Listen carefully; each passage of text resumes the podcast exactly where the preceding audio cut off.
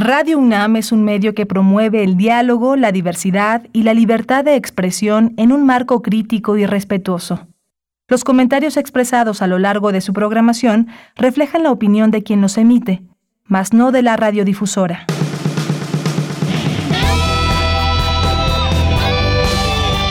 Prisma RU. Relatamos al mundo.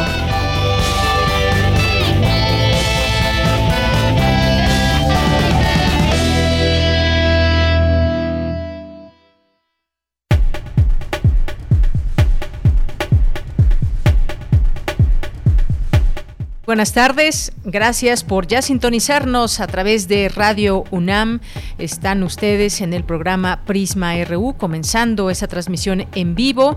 Muchas gracias por su atención. Les saludamos allá en cabina, Rodrigo Aguilar en la producción, Denis Licea en la asistencia, Emanuel Silva en los controles técnicos, Deyanira Morán les saluda aquí en los micrófonos. Gracias por esa sintonía, por ya estar muy atentas y atentos, pendientes a poder compartir con nosotros opiniones sobre los temas que aquí vamos presentando, temas que nos parecen importantes, útiles para toda nuestra audiencia. Uno de los temas que vamos a destacar el día de hoy es este informe del Comité de Desaparición Forzada de la ONU. ¿Qué es lo que dice este informe? ¿Qué recomendaciones le hace a México? Son 10 recomendaciones importantes. ¿Qué responde México a través del eh, gobierno del presidente Andrés Manuel López Obrador. Hubo ya una respuesta, algunos señalamientos y desde ayer también un posicionamiento que se hace de las distintas dependencias que tienen que ver con las recomendaciones. Así que hoy este será uno de nuestros temas para conversar el día de hoy. Tendremos oportunidad de entrevistar a Grace Fernández del colectivo Búscame e integrante del movimiento por nuestros desaparecidos en México. Este va a ser uno de nuestros temas del día de hoy y también eh, ahora que ya estamos ah, en esta Semana Santa y que mucha gente pues rompe con sus actividades cotidianas, también queremos eh, presentarles un poco de las eh, de las recomendaciones para aquellas y aquellos que se queden en casa esta semana Santa, que tengan alguna oportunidad de, pues ya hacíamos alguna recomendación de lectura, de literatura el día de ayer. Hoy nos vamos a ir por las recomendaciones de, de cine, series, películas. Si ustedes tienen algunas que recomendarnos, como ya luego lo hacen nuestras y nuestros radioescuchas, pues aquí esperamos sus comentarios en arroba Prisma RU en Twitter y Prisma RU en Facebook. Vamos a conversar sobre este tema con Edgar Adrián Mora, que ya lo conocen, maestro de cine, eh, comunicólogo, estará aquí con nosotros. Así que no se olviden de enviarnos también sus recomendaciones de pues, las distintas plataformas. Hay también una oferta muy interesante en el cine, ya que muchas personas ya están acudiendo de manera normal al cine, bueno, obviamente con cubrebocas y las medidas que se requieren pero esta es una buena opción de disfrutar también cine en estos días. En nuestra segunda hora, pues vamos a tener un tema que sigue preocupando, un tema internacional que tiene que ver con la seguridad en El Salvador. Eh, como sabemos, el presidente Nayib Bukele ha emprendido acciones en torno al tema del pandillerismo, a la problemática que hay del pandillerismo. Ha habido ejecuciones diarias que han rebasado los límites digamos, de lo que se había tenido en otros momentos.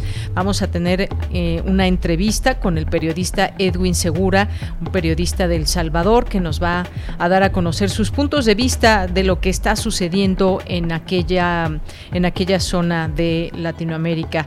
Eh, vamos a tener también, por supuesto, hoy que es miércoles, la sección de sustenta, la sección de dulce conciencia, cultura, información universitaria, internacional y más aquí en este espacio. La información universitaria, como todos los días también, no se la pierdan y pues es parte de lo que tendremos en este día. Y ya que estamos anunciando la Semana Santa y que muchas personas descansarán en estos días, pues vamos a abrir las complacencias, dado que mañana jueves y viernes no estaremos en vivo. Habrá programa, sí habrá programa, pero no estaremos en vivo. Así que hoy es una oportunidad para que nos puedan hacer llegar sus complacencias musicales. Así que somos todo oídos para lo que nos hagan llegar y pues ya estaremos aquí recibiendo su comunicación y las peticiones. Por lo pronto, pues vamos a dar paso a lo siguiente, que es nuestro resumen y desde aquí relatamos al mundo.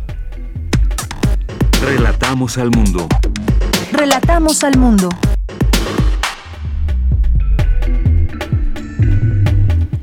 En este miércoles 13 de abril del año 2022, en la información universitaria, especialistas de la UNAM señalan que es importante mantener los cuidados para evitar contagios de COVID-19 en estas vacaciones de Semana Santa.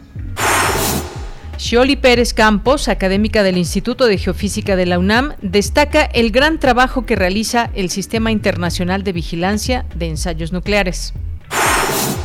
En la información nacional, ningún organismo internacional pondrá al gobierno mexicano en el banquillo de los acusados cuando se está actuando con legalidad y humanismo, sin corrupción y sin impunidad, aseguró el presidente Andrés Manuel López Obrador respecto al informe del Comité de Desapariciones Forzadas de la ONU. Además, el presidente anunció que firmó una iniciativa de reforma minera para proteger el litio la cual será enviada al Congreso de la Unión el próximo lunes 18 de abril si fracasa la iniciativa de reforma eléctrica. Es decir, si no se aprueba ahí en la Cámara de Diputados. Y en la información internacional, el presidente de Estados Unidos, Joe Biden, acusó a su homólogo ruso, Vladimir Putin, de cometer genocidio en Ucrania. La Organización Mundial de la Salud anunció que mantendrá la propagación de la COVID-19 como una emergencia sanitaria internacional o pandemia. Advirtió que no es momento de bajar la guardia. Hoy en la UNAM, ¿qué hacer y a dónde ir?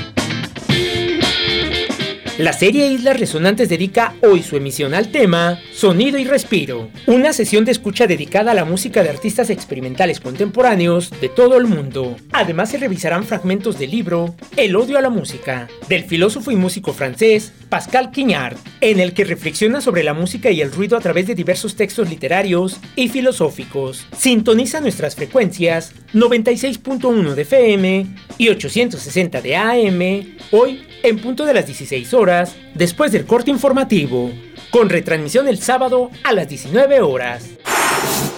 El Colegio de San Ildefonso abre la convocatoria del taller en línea Mi cuerpo, mi territorio Herramientas para creación y escritura escénica, que será impartido por Medeas, red de jóvenes investigadoras de la escena. En este taller se abordarán los procesos de creación, desde la reflexión y análisis para incorporar herramientas de escritura que fortalezcan nuestra capacidad de observación y percepción. Se llevará a cabo en línea los días 22 y 29 de abril, así como el 6 y 13 de mayo de 2022, de 17 a 19 horas. Para mayores informes ingresa al sitio oficial del Colegio de San Ildefonso, www.sanildefonso.org.mx, diagonal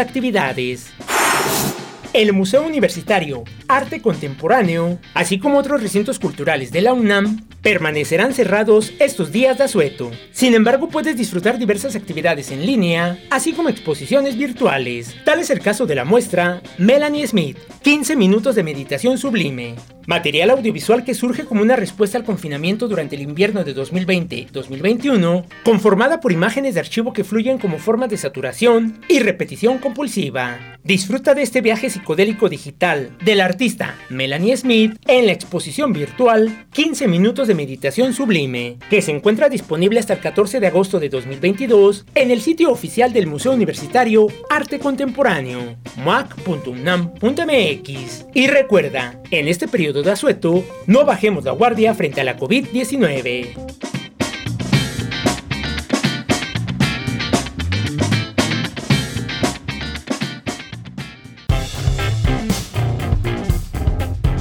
Campus RU.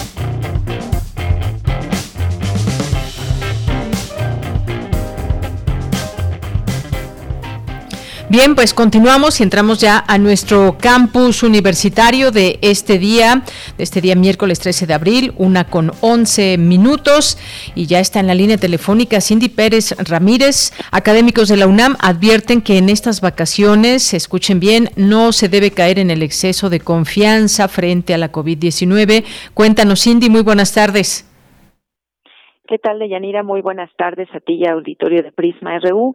Estamos en semana de vacaciones y aunque el país se encuentra actualmente en semáforo verde, debemos seguir cuidándonos de evitar contagios por SARS-CoV-2. Así lo recalcó Mauricio Rodríguez, vocero de la Comisión de la UNAM para la COVID-19, en la charla que viene para las vacaciones de Semana Santa y los siguientes días respecto a esta enfermedad. De acuerdo con el informe más reciente de la Secretaría de Salud a nivel nacional, se reportaron 648 nuevos contagios de COVID-19 y 78 defunciones adicionales por, por COVID-19. Es importante no caer en la, en la en el exceso de confianza, no generar situaciones de riesgo eh, identificar justamente los casos de manera oportuna para, para, evitar cadenas de contagio, para evitar brotes y poder eh, pues hacer que los siguientes semanas sean, sean eh, relativamente estables. Y valdría la pena enfatizar, ahora en las vacaciones, pues hay que poner mucha atención en los riesgos a los que estén expuestos los niños y las niñas y los adolescentes y en aeropuertos, centrales camioneras, autobuses, aviones, compartir el, auto con alguna otra familia, juntarse con más personas en, un evento de vacación, ahí hay que tener eh, especial precaución, ¿no? El especialista hizo un llamado a la población a identificar los casos sospechosos de COVID-19 de manera oportuna para evitar cadenas de contagios y hacer que las siguientes semanas sean estables. En caso de tener síntomas o signos compatibles con enfermedad tipo COVID, con alguna infección respiratoria, hay que aislarse, hay que evitar contagios. En caso de confirmar un caso, hay que avisarle a los contactos de los últimos tres días para que estén pendientes de, que pudiera haber habido al regreso de las vacaciones de Semana Santa, de este descanso. También hay que estar pendientes y hay que seguir muy de cerca el comportamiento. Los destinos turísticos van a ser un sitio particularmente de riesgo. Mucha gente viene de muchos países, de muchas ciudades, se mueve y eso pues invariablemente puede generar algunos riesgos, así que hay que seguir pendientes.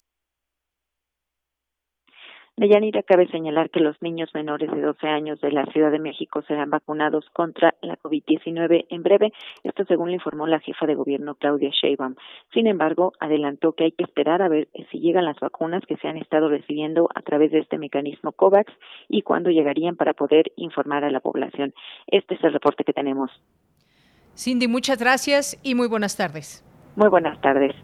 Bien, pues es importante todos estos datos, advertencias, consejos que se nos da por parte de los expertos. Ya escuchábamos al doctor Mauricio Rodríguez y podemos decir, hay menos contagios ahora, sí, eh, nos sabemos cuidar mejor en lo general, sí, por supuesto, pero esto no significa, y ya lo escuchamos desde la Organización Mundial de la Salud, que todavía no retira esta emergencia ni este nombre de pandemia, porque lo sigue siendo, lo sigue siendo y vemos que el comportamiento ha sido de desigual en cada país, en continentes. Estamos viendo también una situación específica muy clara allá en China, este repunte que hay. Así que pues pese a la vacunación hay que seguirse cuidando. Y una información que eh, es muy importante también es esta que se dio a conocer por parte del gobierno, que una vez que termine el Plan Nacional de Vacunación contra COVID-19, que está considerado para concluir a finales de abril, se iniciará la aplicación de dosis a niños y niñas con las vacunas que ya han sido aprobadas por la Organización Mundial de la Salud, que en este caso ha sido la vacuna Pfizer.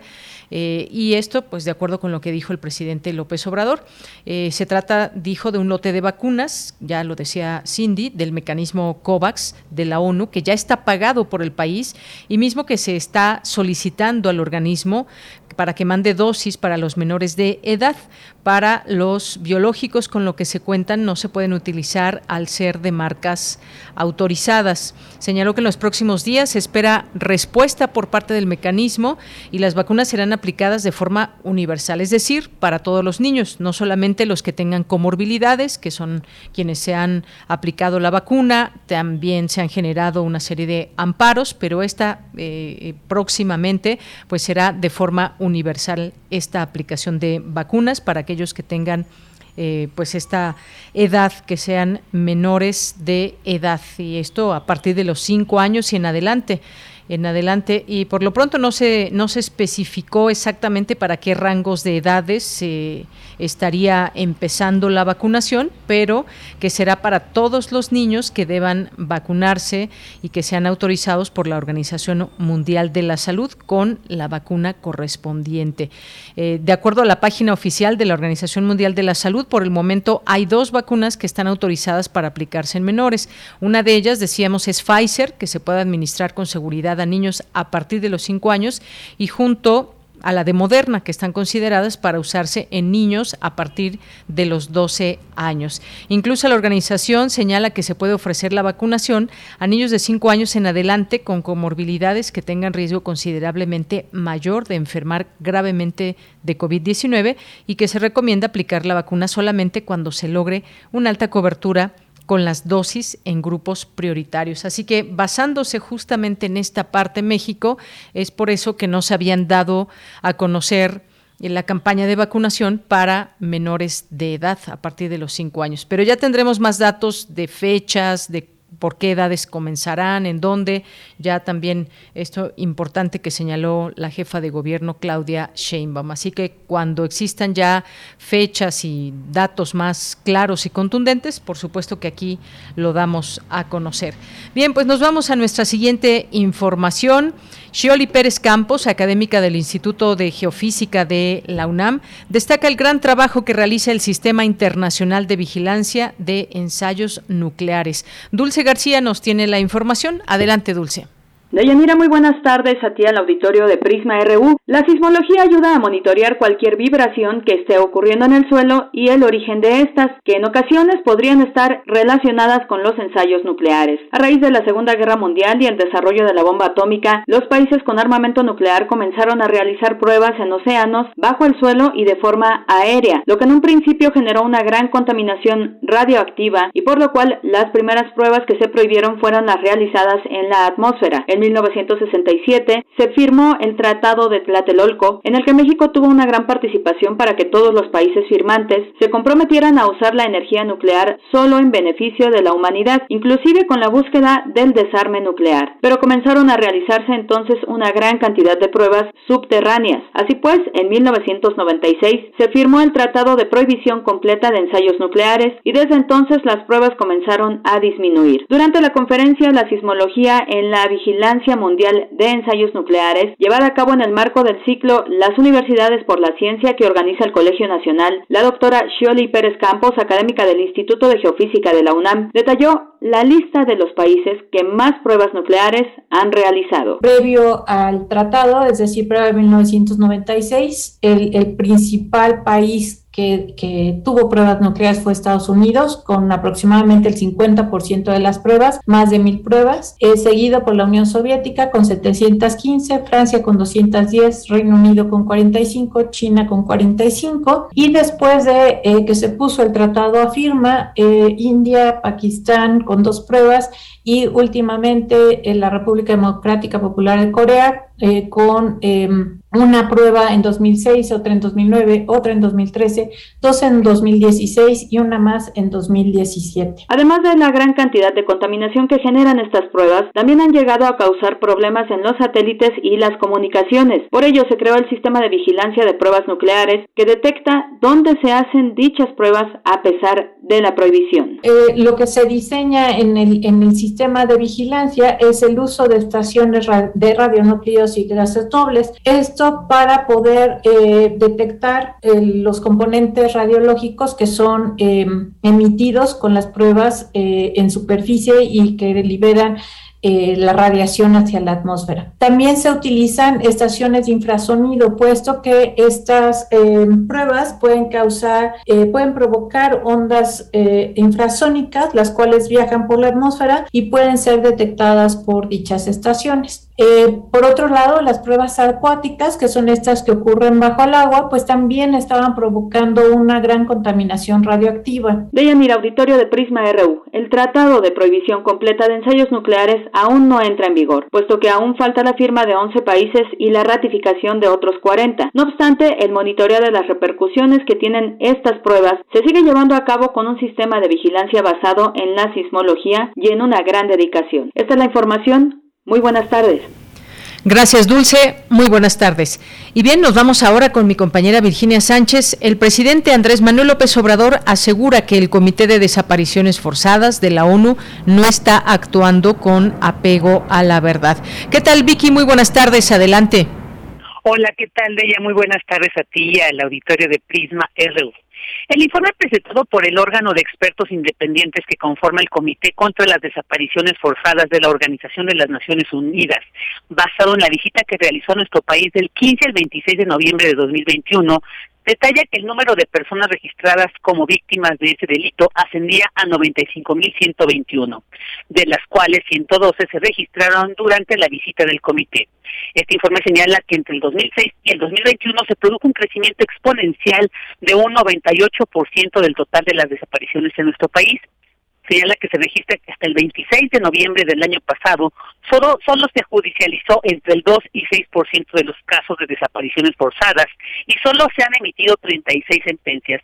Asimismo, manifiesta la preocupación por la desaparición de defensores de los derechos humanos y de más de 30 periodistas entre el 2003 y el 2021, quienes no han sido localizados y las investigaciones y sanciones a los responsables no ha tenido avances por lo que las conclusiones se propone una política de 10 puntos para que la desaparición forzada deje de ser en México el paradigma del crimen perfecto y urgió al Estado mexicano a fortalecer los procesos de búsqueda e investigación, brindar apoyo humano y financiero a las comisiones de búsqueda nacional y locales y asegurar la coordinación sistemática y efectiva en todas las instituciones involucradas en el proceso de búsqueda, investigación, reparación y acompañamiento a las víctimas.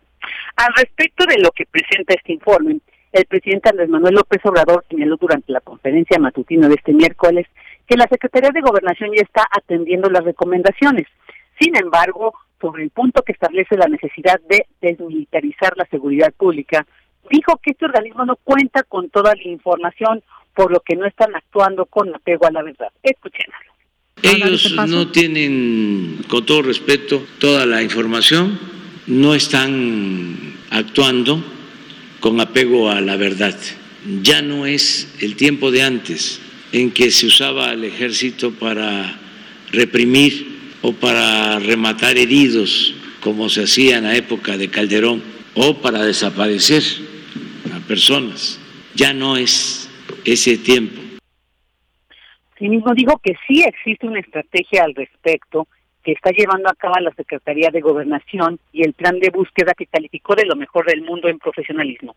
Pues precisó la diferencia con las administraciones anteriores es que ya no existe la corrupción y la impunidad, de tal manera que advirtió ningún organismo internacional puede poner en el banquillo de los acusados a su gobierno cuando se está actuando con legalidad y humanismo. Escuchemos.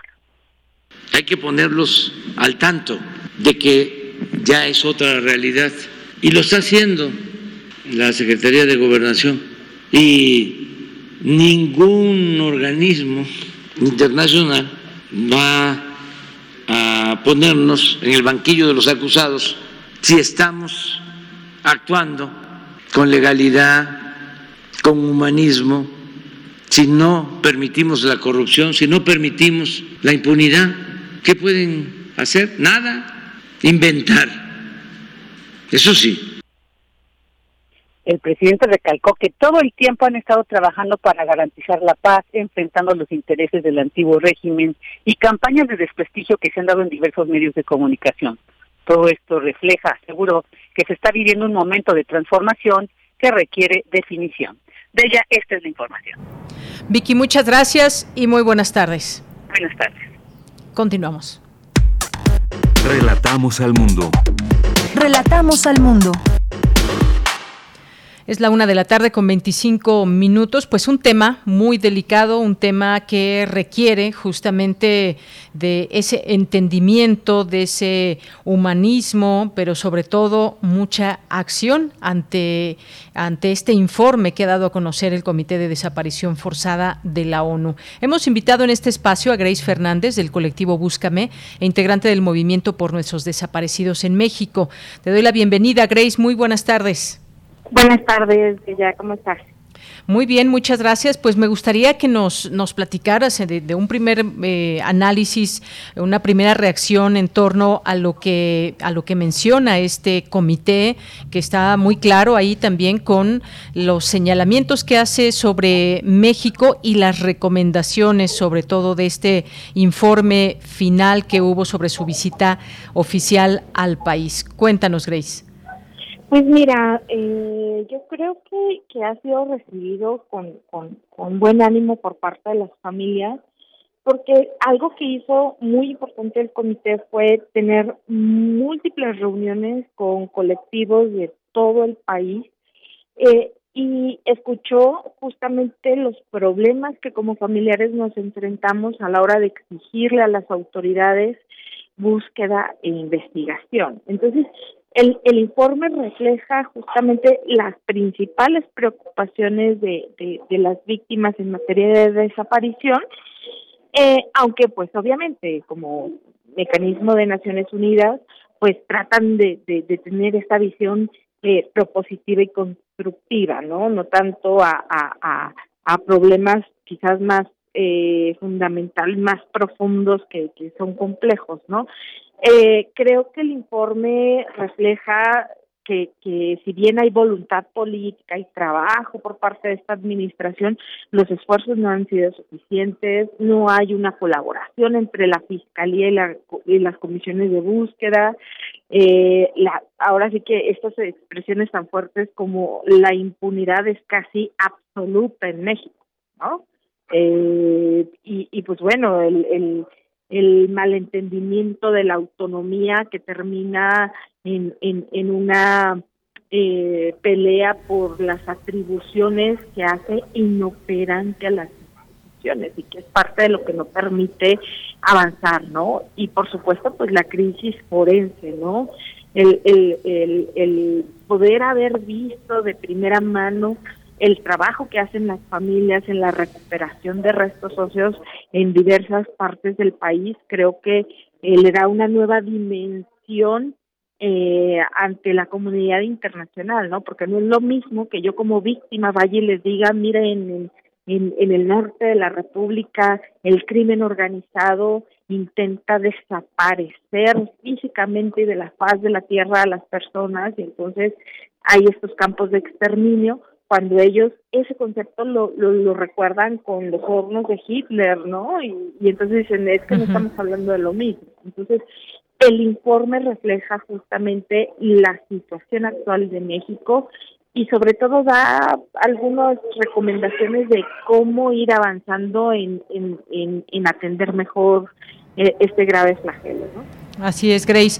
Muy importante todo esto que nos comentas. Hay 10 eh, recomendaciones que se o hallazgos que se hacen desde este comité a México. Eh, no tendríamos tiempo de analizar todos y cada uno de ellos, pero se refiere a la delincuencia organizada como perpetrador central de las desapariciones en México, con distintos grados de participación y este organismo recomienda apostar por una política preventiva para enfrentar las causas estructurales de este delito y ahí es donde hace un exhorto al gobierno mexicano a abandonar el enfoque de militarización de la seguridad pública. Hay una respuesta, Grace, ya de parte del gobierno de México que acabábamos de escuchar hace un momento y que dice que este, em, este reporte, este dato no se apega a la verdad, dice el presidente, que se ha estado enfrentando el problema desde las distintas instancias eh, pero que no pueden poner a México en el banquillo de los acusados.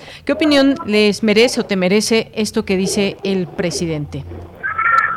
Mira, yo quiero creer que, para empezar, o sea, si nosotras mismas no tuvimos oportunidad de leer absolutamente todo y digerir absolutamente todo el informe, es una reacción eh, ahora sí que desde, desde la perspectiva del patriotismo y la soberanía del, del Estado, ¿no?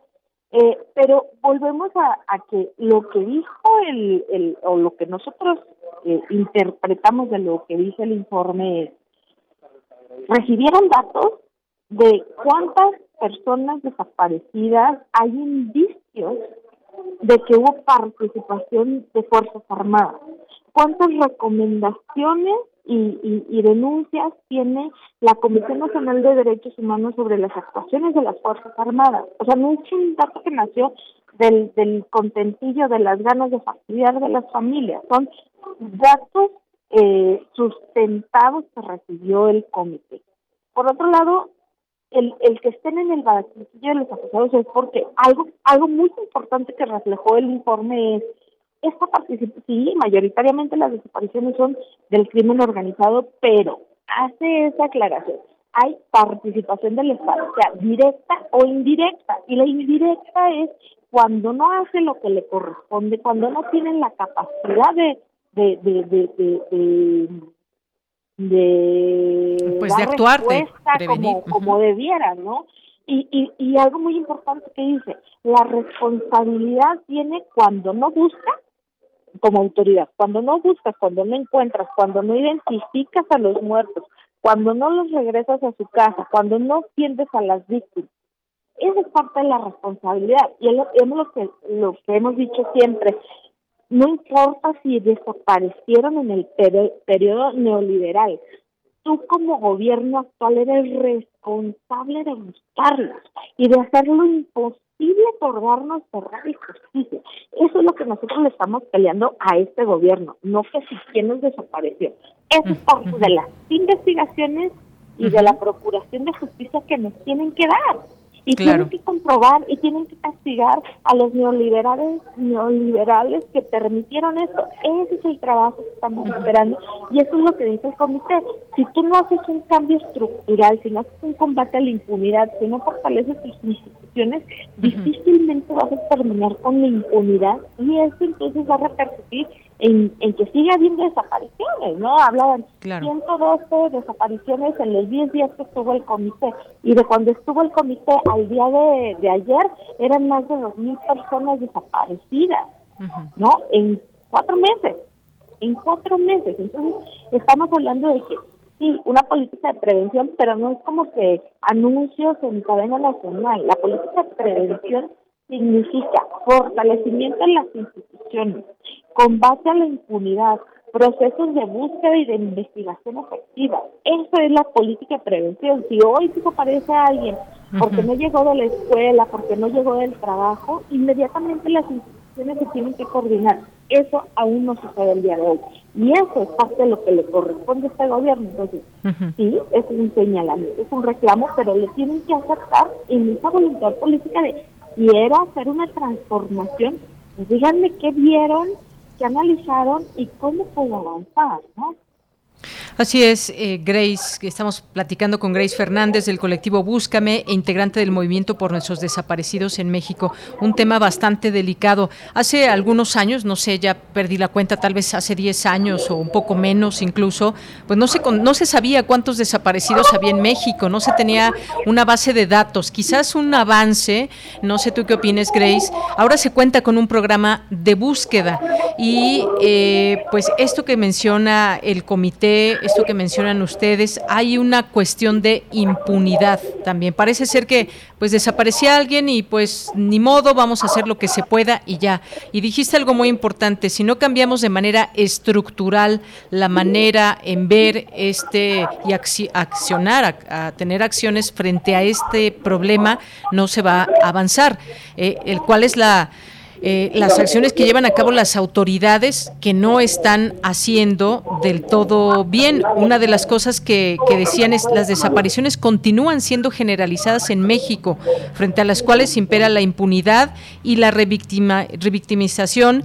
No puede hablarse de disminución en los últimos años y agentes públicos son quienes han perpetrado estas desapariciones de los tres niveles eh, de gobierno, los tres niveles del Estado. Esto nos dice mucho de cómo se puede enfrentar el, el problema, pero es importante que exista ya una base de datos. ¿Eso qué, qué digamos, eh, qué oportunidades da para seguir buscando, Grace? Pues mira, es tan importante como partiendo de, no sabes cuántas personas buscas, dónde las buscas y a quién buscas, pues difícilmente lo vas a encontrar, ¿no? Pero también te puede hablar de patrones de desaparición, ¿no?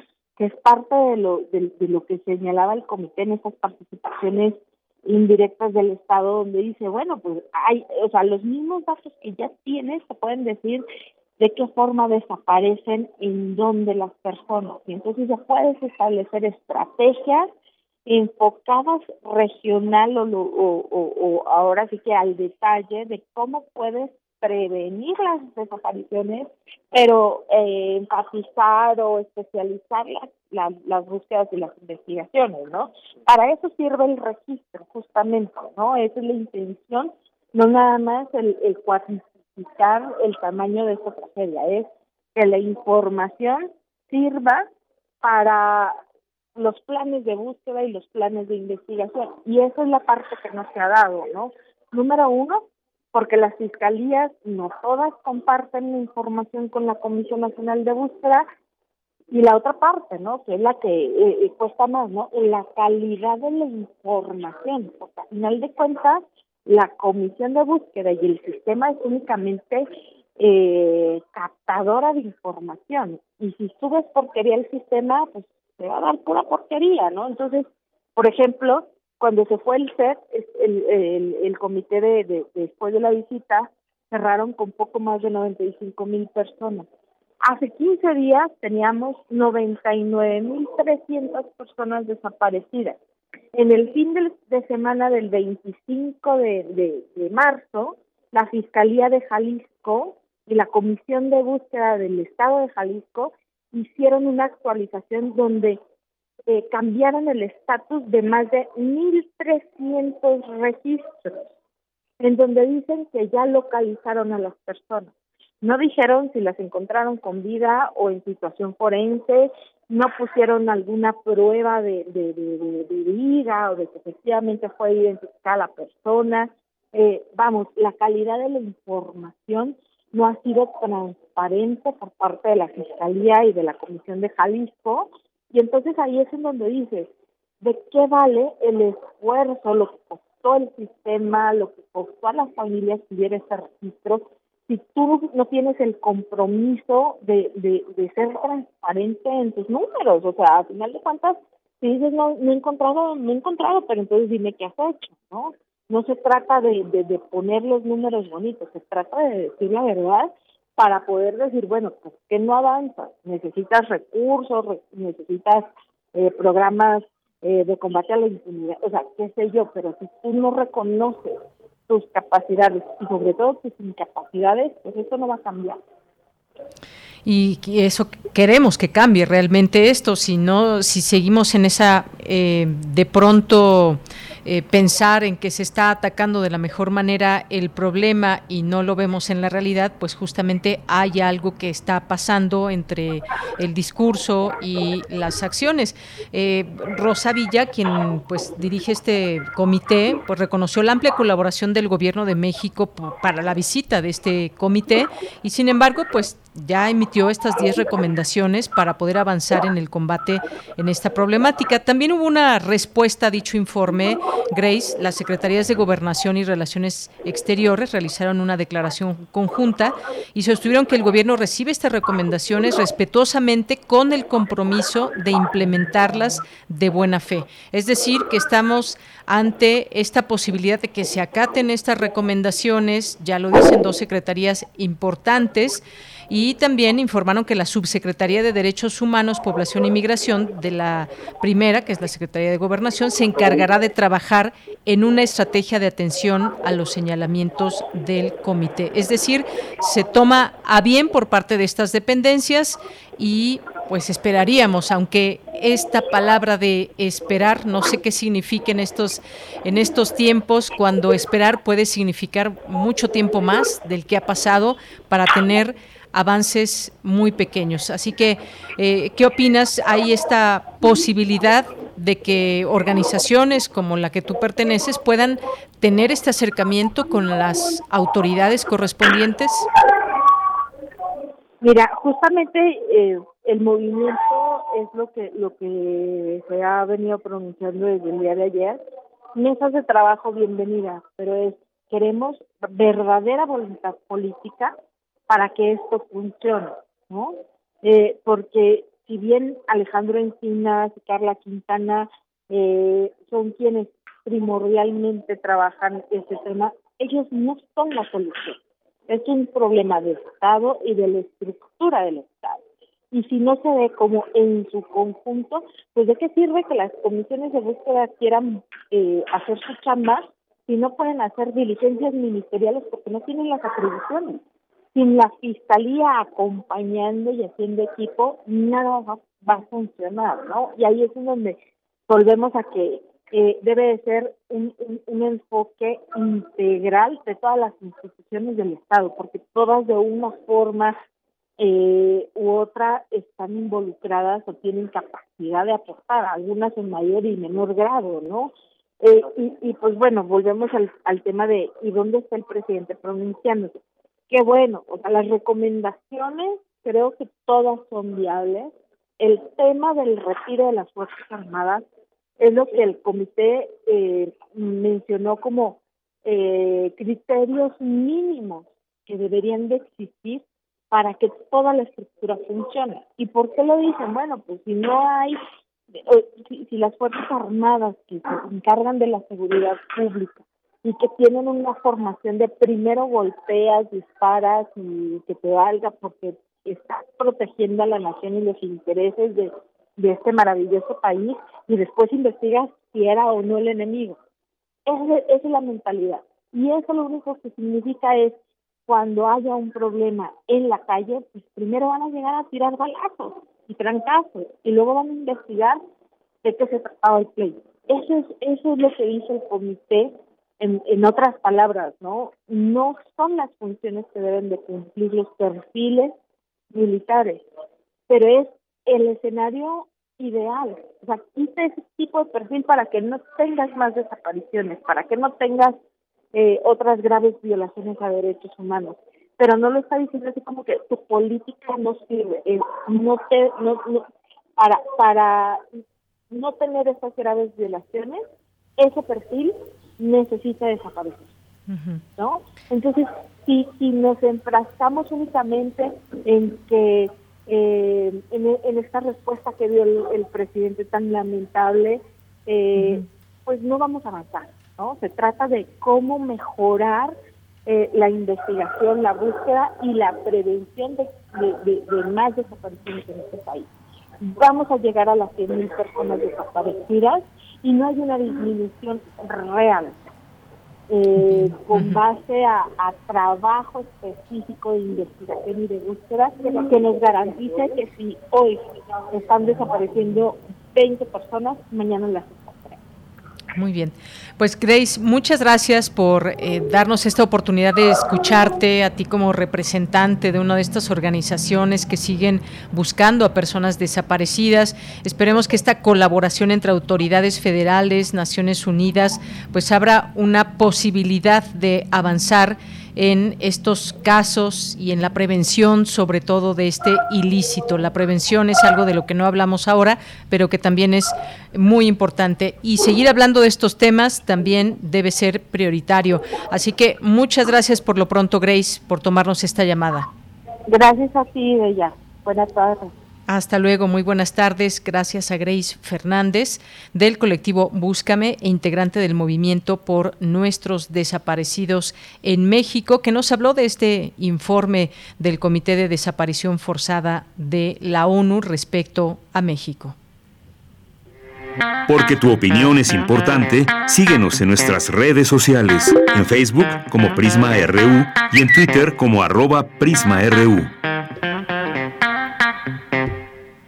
Bien, pues hay, hay temas que son muy duros, hablar de ello, de los datos duros, de la información que va surgiendo cada día, como esto que escuchábamos de las desapariciones forzadas en México, que también se ha llevado, se ha llevado al cine muchas veces estos, estos temas para eh, darnos una perspectiva de lo que sucede y seguir comprendiendo este, esta situación, pero sobre todo que nos lleve alguna solución.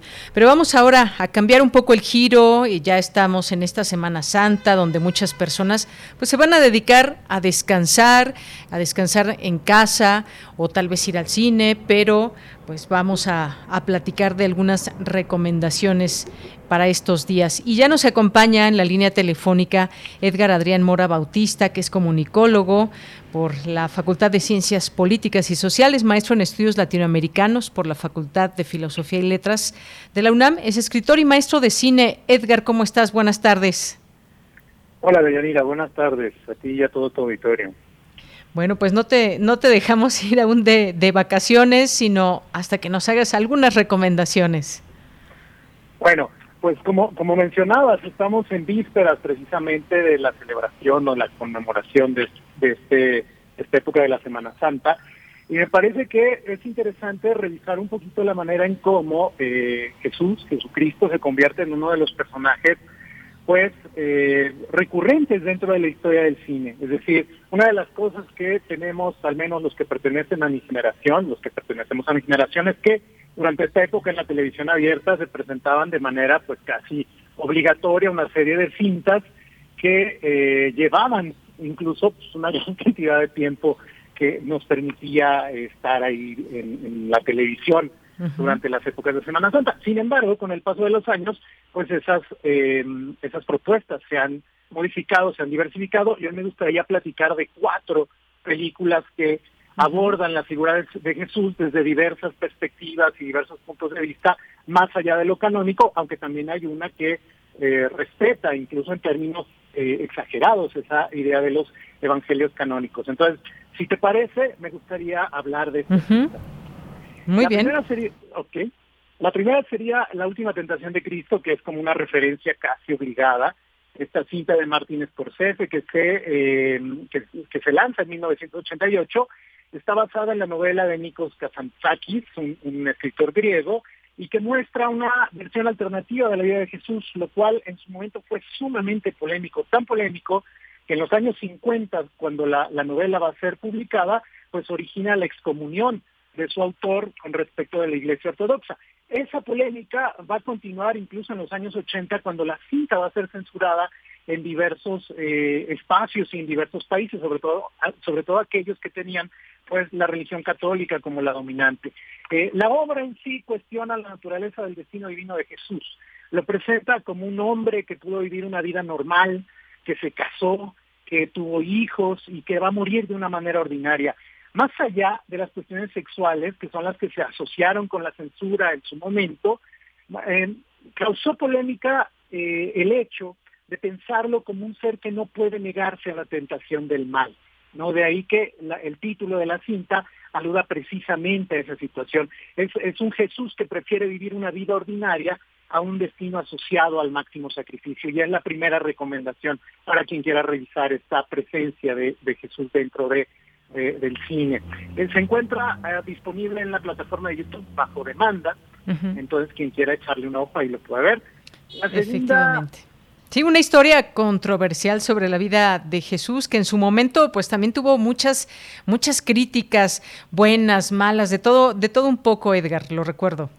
Sí, así es, durante mucho tiempo solo fue accesible en videos, a veces ni siquiera en videos legales, sino en videos piratas, lo que llevó a que en el año 2004 se reestrenara en México, es decir, pues más allá, más de una década después en México se va a exhibir en carrera comercial, este, ya una versión remasterizada, este, con un sonido mucho mejor que el que había tenido en su origen, esta, esta score que, que compone Phil Collins, que también es pues uno de los de, la, música para cine pues más memorable con respecto a ese tema. ¿no? Así es. Bueno, la segunda propuesta es una propuesta cómica que también fue sumamente polémico el lanzamiento de esta película que se llama La vida de Brian de Terry Jones, lanzada en 1979. Es la tercera película de la trupe Monty Python, este grupo de cómicos ingleses eh, muy famosos que tuvieron su programa de televisión y una serie de cintas que los llevaron pues a establecerse como, como creadores del humorismo inglés pues más fino, más crítico y más polémico también. En esta cinta nos presentan la historia de Brian, que es un judío que nace el mismo día que Jesucristo y que sigue de manera paralela pues un camino de rebelión en contra de la ocupación romana en Judea. El filme aborda cuestiones religiosas del canon cristiano, pero las proyecta al contexto social del tiempo de producción de esta cinta. Es decir, hay una crítica, por ejemplo, medio velada al imperialismo inglés, como un reflejo del imperialismo romano. También hay una burla la dispersión de los movimientos de izquierda, estamos hablando de finales de los 70, que se presentan sobre todo en el tercer mundo y, lo que lo que los Monty Python hacía era mostrar que había una gran cantidad de organizaciones de izquierda revolucionarias que al no poderse poner de acuerdo, pues generaban su propio fracaso. Y esa era una de las cosas que uno podía leer entre líneas en esta propuesta eh, en apariencia que hablaba de la vida de Jesús. El cine fue muy polémico, su proyección incluso fue prohibida en países como Irlanda o como Noruega, lo que llevó, por ejemplo, a que en el Reino Unido el tagline, esta, esta frase de, publicidad que se presentaba junto a la, junto a la película, dijera, es tan divertida que la prohibieron en Noruega, ¿no? Por ejemplo, este, como de estas notas curiosas. Es considerada una de las mejores películas de la historia del cine, y bueno, pudo sortear, los creadores pudieron sortear los tribunales y que fueran demandados debido a que pues presentaban la vida de Brian, ¿no? No presentaban la vida de Jesús, aunque bueno, no es demasiado esfuerzo para darnos cuenta de que en realidad están haciendo una alegoría de la vida de Jesucristo. Está disponible en la plataforma Netflix para quien quiera acercarse a esta propuesta. Así es, hora y media, la vida de Brian, esta la pueden encontrar a través de Netflix, como bien dices. ¿Qué otra, Edgar? Así es. Tenemos otra que proviene pues de una visión mucho más canónica, pero que tampoco se, se deshizo de, la polémica que, que, lo, que la acompañó en el momento de su lanzamiento, incluso todavía hoy desata eh, diversos debates, que es la Pasión de Cristo, que dirige Mel Gibson en el año 2004, que precisamente fue un reflejo de este restreno de la tentación, de la última tentación de Cristo de Scorsese, el, eh, el mismo año en que se lanza La Pasión de Cristo de Mel Gibson. Eh, presenta una historia de los evangelios desde una perspectiva relativamente fiel a los evangelios canónicos, solo hay, algunas notas que, que uno puede este, eh, detectar como no completamente fiel, pero en general se, se, se, se, basa en toda esta historia que se conoce en términos religiosos. Eh, Gibson va a invertir 50 millones de dólares de su propio dinero para sacarla. En un principio no encuentra la manera de distribuirla porque es una película rara en términos de que va a ser filmada, por ejemplo, en, los idiomas que originalmente se hablaban en esa zona, ¿no? Está hablada en latín, en hebreo y en arameo, lo cual impuso sobre todo para el mercado norteamericano, en donde pues esta idea de ver películas con subtítulos es como una idea muy rara, pues impuso ciertas restricciones a la distribución, la cual pues fue sorteada posteriormente y, de manera sumamente exitosa, es decir, la película se convierte en una de las películas más taquilleras de la historia, después de haber tenido incluso problemas de distribución. Probablemente el éxito se basa en la polémica que desata, sobre todo a partir de dos cuestiones. Por un lado, una visión antisemitista que fue condenada por diversas organizaciones eh, judías y diversos sectores eh, culturales, políticos y demás, y por otro lado en la violencia gráfica que presenta la, cinta, que es una violencia que raya en el gore, es decir, hay mucha sangre, hay mucha violencia gráfica por completo, este, y sin embargo, para muchos de, los espectadores que se consideran creyentes de la tradición judio-cristiana, pues es una de las mejores películas que se han filmado con respecto a este tema. Está disponible en la plataforma de Star Plus para quien, quiera echarle un ojito a esta versión de Mel Gibson de la vida de Jesucristo. Muy bien, bueno, pues otra más ya también aquí anotada para estos días. Y finalmente tienes otra más. Sí, esta se sale por completo de, incluso de esta noción de cine, pues de, propuesta culta, artística, y es, una exageración total para aquellos que tengan pues gustos más diversificados con respecto a este tema.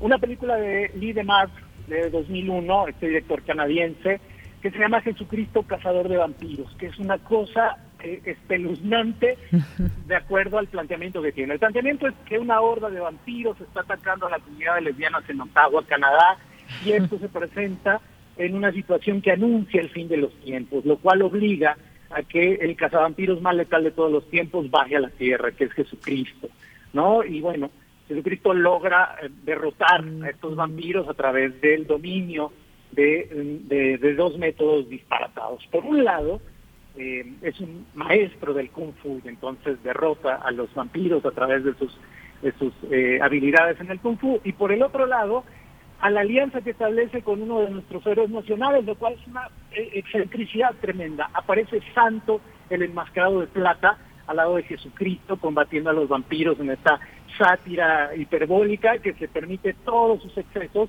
a raíz de su carácter evidentemente independiente y de ser de serie, eh, una película de serie B, esto que se denomina Greenhouse, es decir, cine completamente de explotación, sin, sin ninguna o muy poca pretensión artística y que más bien pretende llevar públicos a las salas. Tiene referencias pues a Jesucristo superestrella y a muchas películas en las cuales El Salvador pues, se, se, cuestiona su naturaleza divina al verse tentado por esta vida humana tan alejada pues de esas responsabilidades divinas. La encuentran en YouTube de manera libre, eh, incluso subtitulada al español para quien quiera pues darse la oportunidad de ver esta este completo disparate que forma parte también, sin embargo, pues de las propuestas cinematográficas alrededor de la vida de Jesucristo.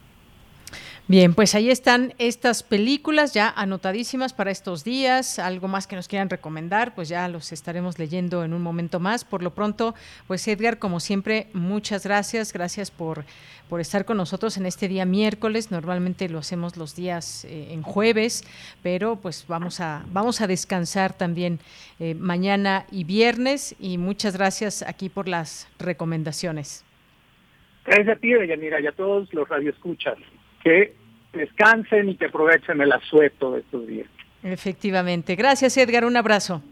Hasta luego. Hasta luego, Edgar Adrián Mora Bautista, colaborador de cine en este espacio, comunicólogo, maestro en estudios latinoamericanos y como ya se han dado cuenta, le encanta el cine, eh, nos da cuenta de ello a través de sus distintos comentarios y y recomendaciones. Pues nos vamos a ir con un poco de música que nos propone, nos propone David Castillo, Prohibido Prohibir, del maestro Rubén Blades. Con esto nos vamos al corte a las 2 de la tarde y regresamos a la segunda hora de Prisma RU.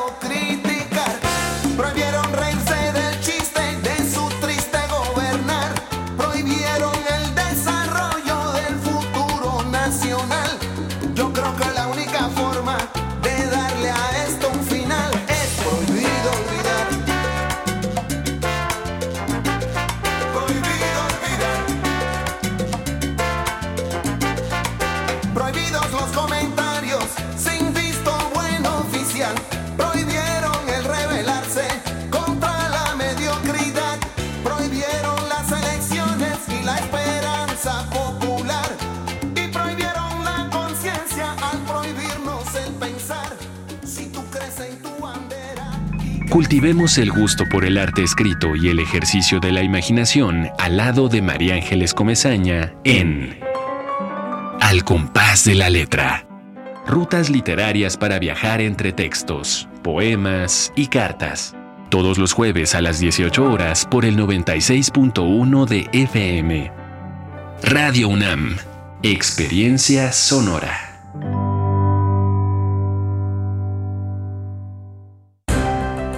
A pesar de los obstáculos, las y los mexicanos junto con nuestro INE organizamos el primer ejercicio de revocación de mandato. El INE cumple con México como lo ha hecho desde hace 31 años para que podamos ejercer nuestros derechos políticos y electorales. Garantizando certeza, legalidad, imparcialidad y transparencia. Una vez más, las y los ciudadanos y mi INE... Unidos por la democracia. Mi INE nos, une. Fentanilo, heroína, cocaína, piedra, cristal. No importa qué droga química te metas, de todas formas te destruyes. La sangre de las drogas nos mancha a todos. Mejor métete esto en la cabeza. Si te drogas, te dañas. Si necesitas ayuda, llama a la línea de la vida, 800-911-2000. Para vivir feliz, no necesitas meterte en nada.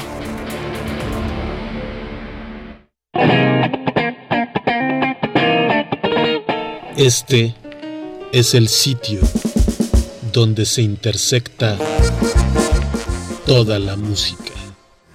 Toda. Intersecciones. Encuentros de la fusión musical. Todos los viernes a las 21 horas por el 96.1 de FM. Radio UNAM. Experiencia sonora. Porque tu opinión es importante, síguenos en nuestras redes sociales, en Facebook como Prisma RU y en Twitter como arroba PrismaRU.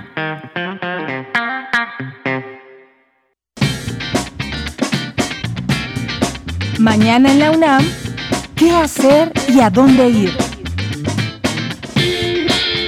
No te puedes perder una emisión más de la serie Calme Cali. Mañana jueves 14 de abril, el programa ofrece una entrevista con Blanca Vázquez, productora y locutora de Radio Gembog, radio comunitaria de Santa María Tlahuitoltepec, en Oaxaca, quien nos comparte su camino como mujer en su comunidad y particularmente en la radio. La serie Calme Cali se transmite todos los jueves a las 10 horas a través de nuestras frecuencias 96.1 de FM y 860 de AM. El término merequetengue guía la ruta de la palabra en la serie Al compás de la letra. Y la invitada será Aurelia Cortés Peirón, profesora de escritura creativa y de español como lengua extranjera, autora de los poemarios Alguien vivió aquí y Chicotepec, Años Roble. Sintoniza mañana jueves a las 18 horas las frecuencias de Radio UNAM.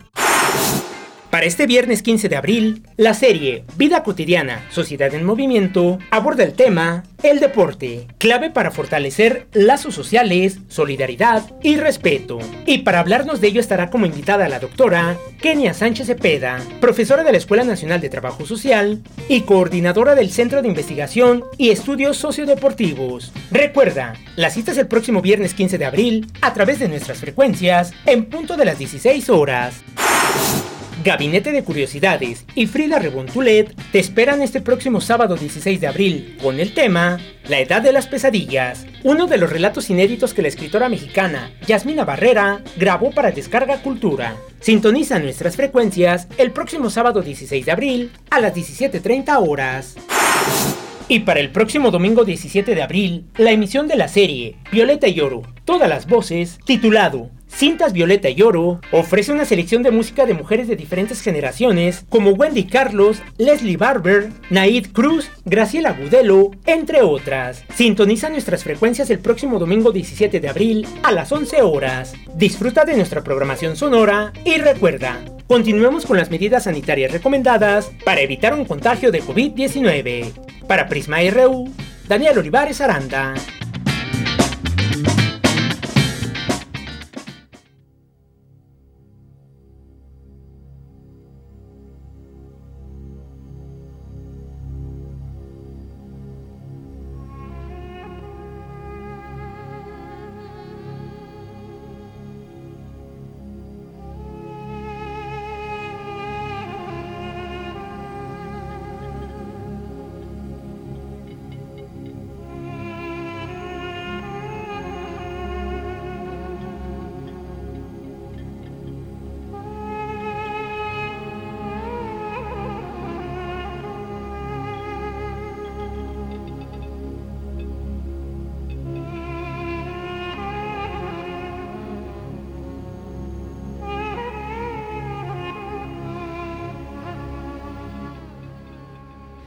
Bien, pues esto que estamos escuchando de regreso es una petición de nuestro radio escucha que me, llegó aquí este mensaje, a ver, pero no tenemos su nombre. Ahorita Luis Fernando Jarillo me va a decir eh, de quién es este mensaje que nos pide pues este eh, esta canción, parte del soundtrack de la película La Última Tentación de Cristo, es de Peter Gabriel nos dice, no de Phil Collins, saludos desde Rosarito, Baja California, y nos dice que llegó a tener una copia en VHS de La Última Tentación de Cristo a principios de los 90 y con frecuencia en su departamento muy cerca de Radio Nam, ahí, aquí en Adolfo Prieto, venían amigos a verla, ya que estaba prohibida en México. Sí, justo esta referencia que nos hacía hace un momento Edgar, y por eso es que nos propone esta complacencia. Muchísimas gracias. Y es Armando González eh, de la Fuente quien nos manda este mensaje. Armando, muchas gracias. Aquí está la complacencia para toda nuestra audiencia. Escuchemos un poco más.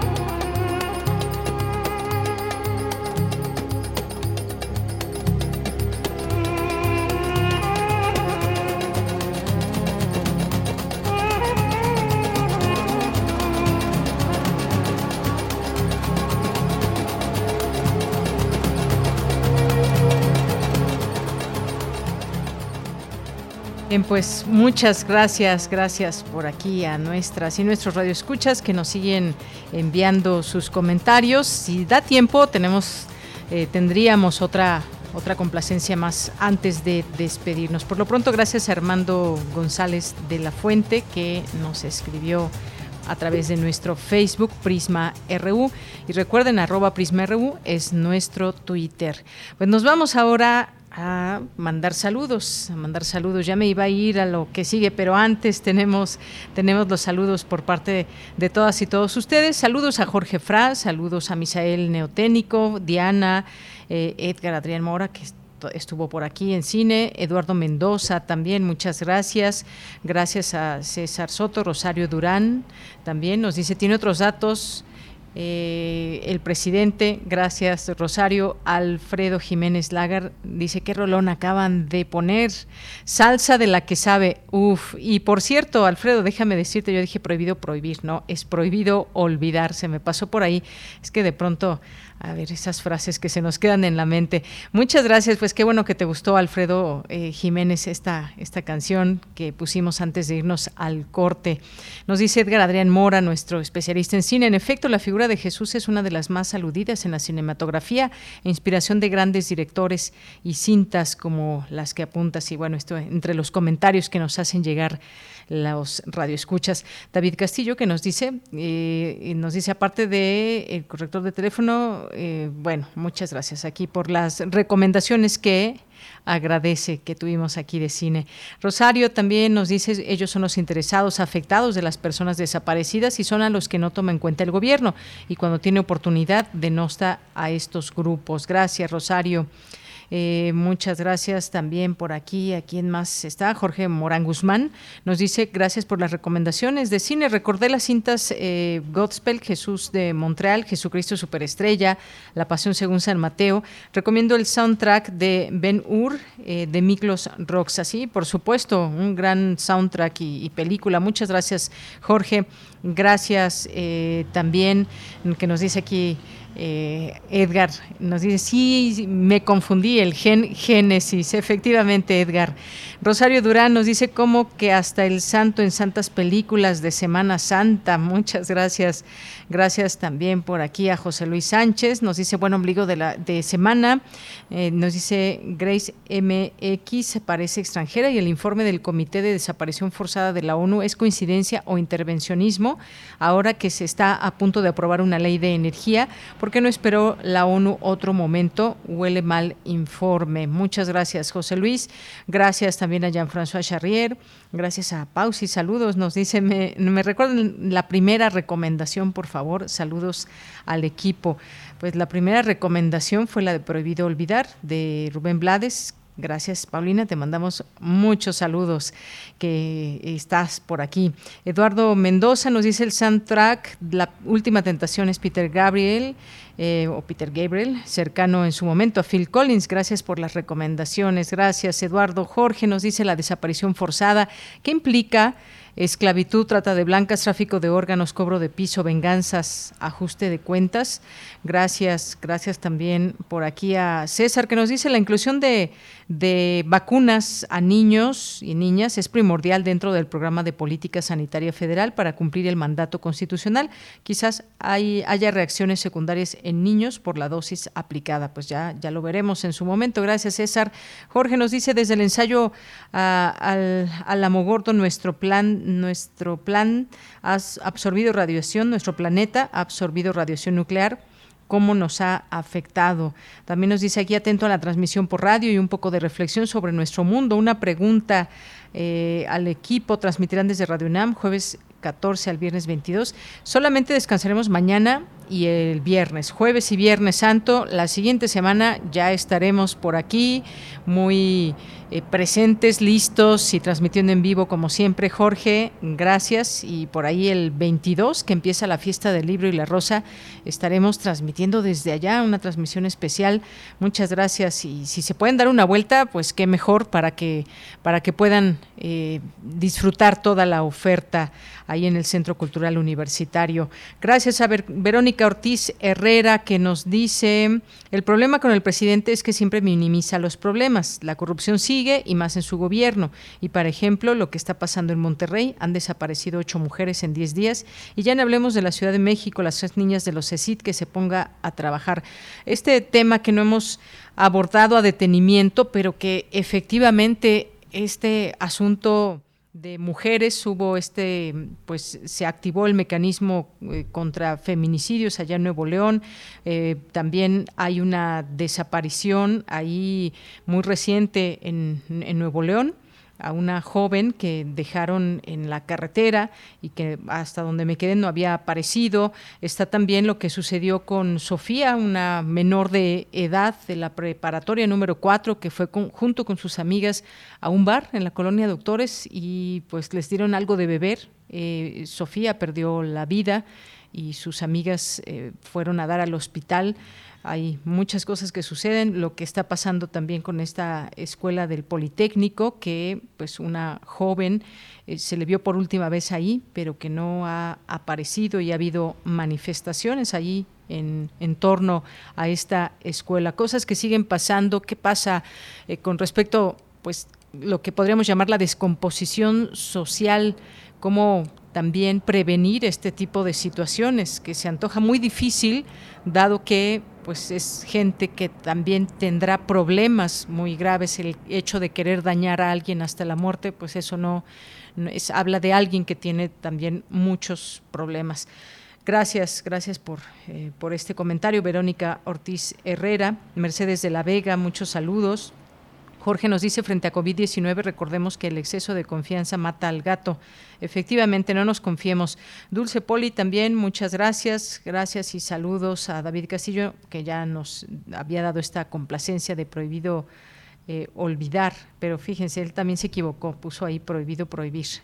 Muchas gracias. Mario Navarrete también, que nos sigue escuchando por aquí a través de nuestra transmisión, ha estado eh, pues en las calles últimamente escuchándonos y le mandamos muchos saludos. Nef también, Guerrero en sintonía, Luis M. García. Eh, también muchas gracias. Eh, a ver qué nos dice por aquí. dice, alumnos egresados de la UNAM, nos subamos indignación por la muerte de Sofía, alumna del plantel 4, quien fuera drogada en un bar de la alcaldía Cuauhtémoc y que anteriormente en ese mismo bar han realizado eventos relacionados. Eh, con esta preparatoria. Muchas gracias y justamente lo comentaba hace un momento Luis. Muchísimas gracias. Gracias a los que se vayan eh, sumando en estas en estos saludos, Andrea Smart también, muchas gracias. Zacarías Miguel Alonso nos dice, ayer falleció don Rogerio Azcárraga Madero, fundador de Radio Fórmula y gran impulsador de la radio y la música. Descanse en paz. Gracias, Zacarías Miguel Alonso.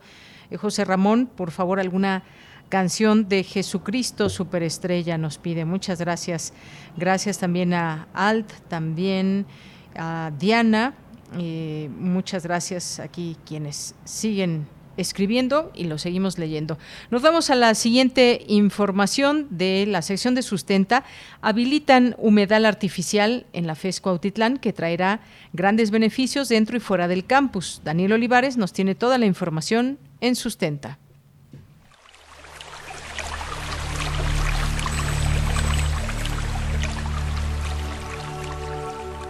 Sustenta. Sustenta. Innovación universitaria en pro del medio ambiente.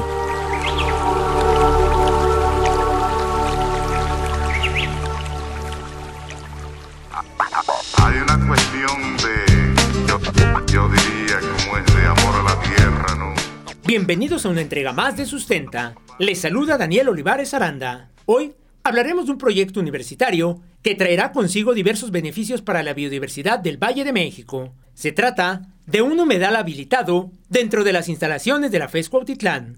Para ello, conversamos con el ingeniero Rubén Vargas Márquez, jefe de la unidad agrícola en el Centro de Enseñanza Agropecuario de dicha institución académica y coordinador del proyecto. ¿Qué son los humedales? Según la Convención sobre Humedales, realizada el 2 de febrero de 1971, en la ciudad iraní de Ramsar, a orillas del mar Caspio, los humedales son extensiones de mar, pantanos o superficies cubiertas de agua de origen natural o artificial, que pueden ser permanentes o temporales, de agua dulce o salada. Por su parte, el Programa para el Medio Ambiente de la Organización de las Naciones Unidas considera que los humedales son vitales para los humanos, para otros ecosistemas y para nuestro clima, ya que proporcionan servicios esenciales en la regulación del ciclo del agua y sirven como grandes filtros que reducen la contaminación, ya que absorben grandes cantidades de dióxido de carbono, por lo que son esenciales para frenar el cambio climático. Y a pesar de que los humedales solo cubren alrededor del 6% de la superficie terrestre, son el hábitat o el sitio de reproducción del 40% de todas las especies de plantas y animales alrededor del mundo.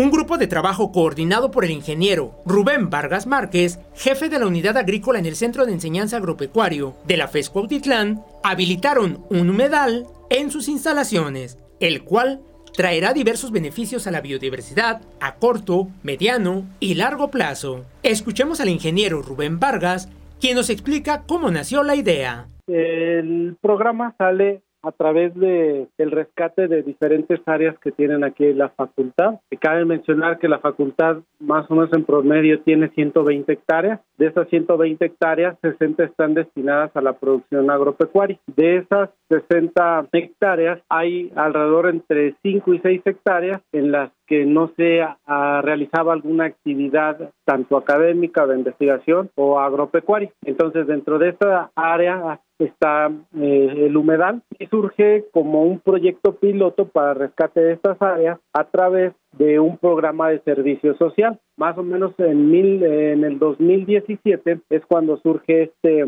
este programa, el cual se denominó diseño desarrollo y monitoreo de ecotecnia para la producción agropecuaria sustentable a partir del aprovechamiento de los residuos generados en la Titlán. El programa, que inició como un proyecto piloto entre el Centro de Enseñanza Agropecuario, la carrera de Ingeniería Agrícola y el Hospital de Equinos de la FESCO Autitlán, contempla tres ejes de acción e investigación para su habilitación y mantenimiento. El también profesor de la licenciatura en Ingeniería Agrícola, Rubén Vargas, nos explica. Una es la del humedal, otra es la del manejo de residuos orgánicos que genera el propio rancho de, de la producción pecuaria, pero también el aprovechamiento de los jardines y de, de las podas que se hacen en la facultad. Y otra línea es la tecnología en que se involucra eh, para poder ejecutar todo esto, todos estos proyectos. Y de ahí han pasado hasta el momento cuatro chicos de servicio social. Uno de ellos es Oscar Monroy. Él a final de este de estos de este año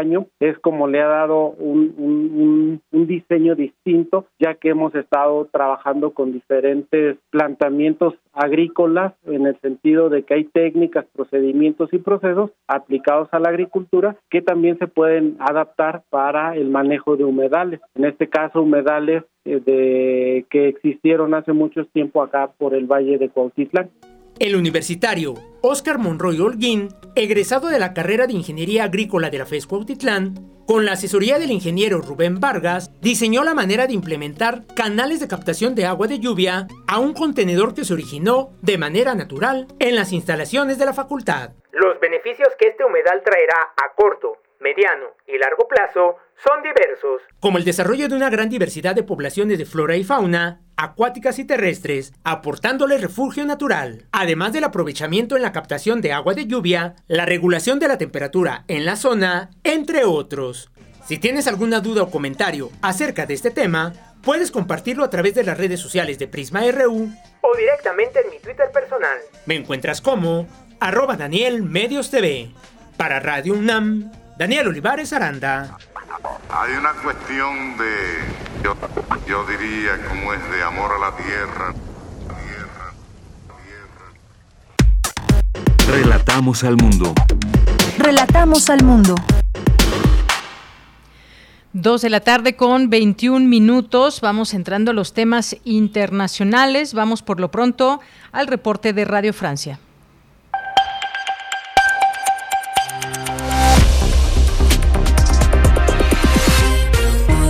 Bienvenidos a este flash informativo de Radio Francia Internacional. Hélène Dutruc-Rosé lo hace en los controles. Hoy es miércoles 13 de abril y vamos ya con las noticias.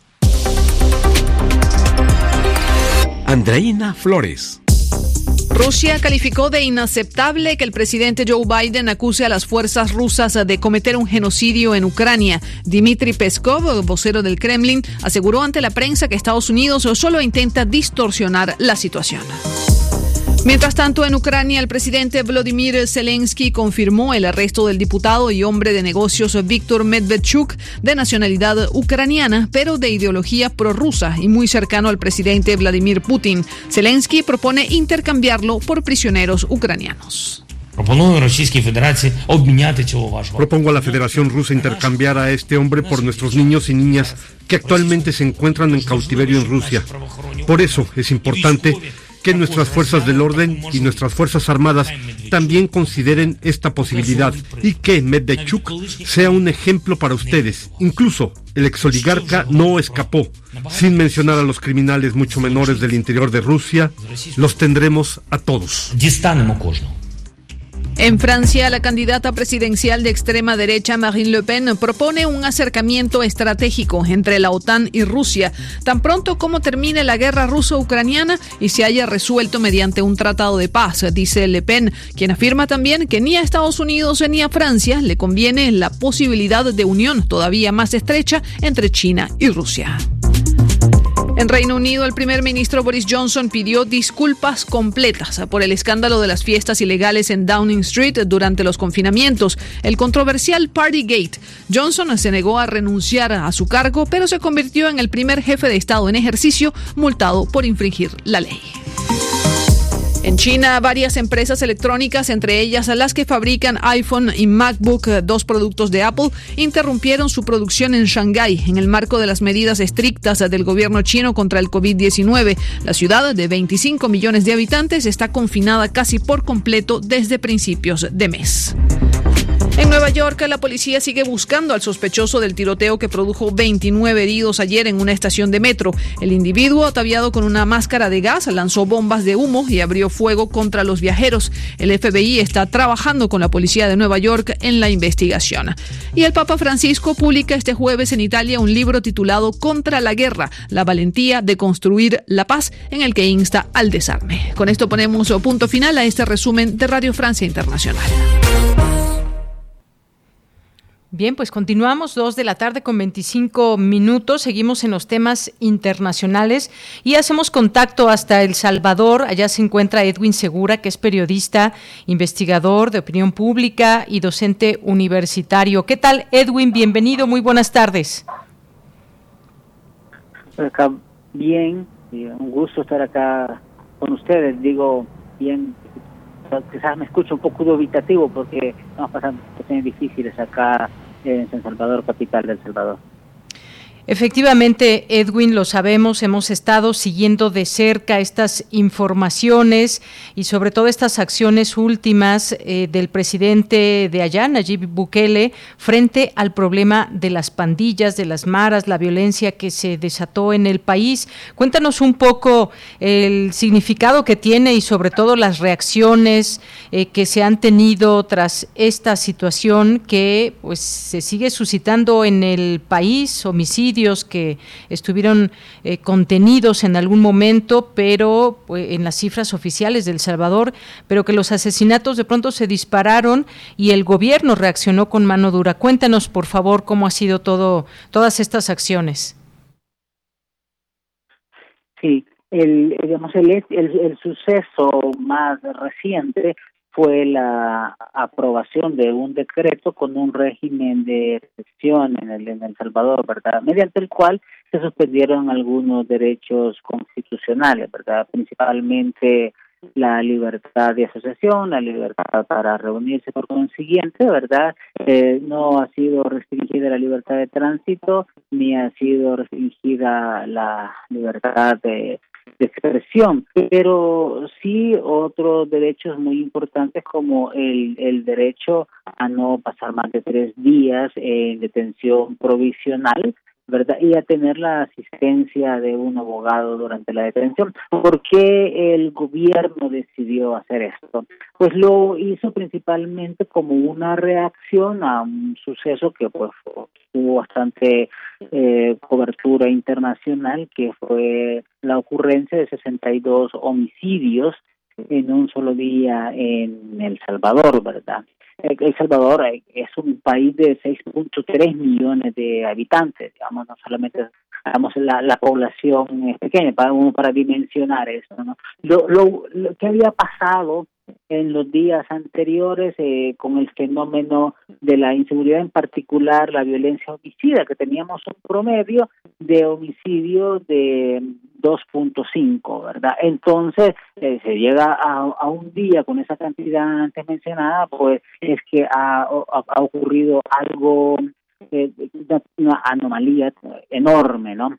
el eh, justamente el día anterior hubo 14 homicidios. Entonces, ¿qué es lo que estaba pasando? Pues todo el mundo infirió que eh, las pandillas eh, estaban detrás de esa, eh, de esa ola de homicidios y, y la razón no puede decir, pero ¿por qué? ¿Verdad?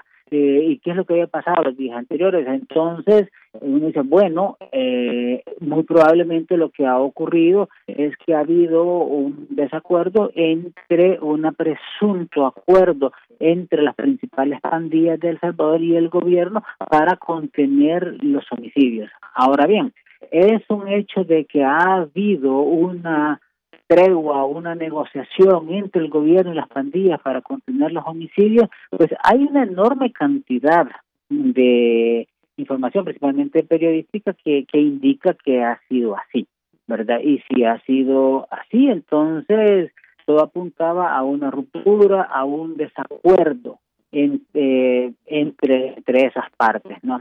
Ahora, eh, en el gobierno de Nayib Bukele, que comenzó en junio de 2019, eh, hubo un desplome de los homicidios casi que desde el segundo mes en que en, que llegó pero este desplome que él siempre lo ha adjudicado a sus políticas de gobierno y en particular a lo que él llama su plan de control territorial. Ha habido en momentos, eh, tanto en 2020 como en 2021, de días en los que hay picos de homicidios y después eh, bajan de nuevo. Entonces, la inferencia que hay en torno a ese fenómeno es que hay desacuerdos. Eh, entonces, como la, la parte, digamos, pandilleril lo que pone es una contención de los homicidios, no sabemos si este acuerdo es tal, qué es lo que el gobierno le da a cambio y entonces al haber un desacuerdo, pues bueno, no cumplo mi parte y hago eh, aumentar los homicidios. Claro, aparte del daño que se hace a la población, se hace le hacen un daño político al gobierno y en particular a, al, al, tema de las políticas de seguridad pública, ¿verdad? Hay que recordar de que Nayib Bukele llega, como decía, en junio de 2019, ¿verdad? Y lo que recibe es un país que según las encuestas de opinión pública, yo soy investigador de opinión pública, el principal problema era la inseguridad y principalmente la inseguridad relacionada con las pandillas. Entonces, claro, él él llega con eh, una agenda que tiene muchos temas importantes, pero el tema urgente es la inseguridad. ¿Y de, y de qué venimos? Venimos de, de haber llegado en el 2015 a tener 103 homicidios por cada 100.000 habitantes, el, en ese año el más alto del planeta, luego de que eh, de que se, de que el gobierno anterior negoció y tuvo una tregua con las pandillas y luego esa tregua eh, se rompió, fracasó. En, eh, estoy hablando de los de, de los últimos dos gobiernos porque eran del mismo partido del FMLN.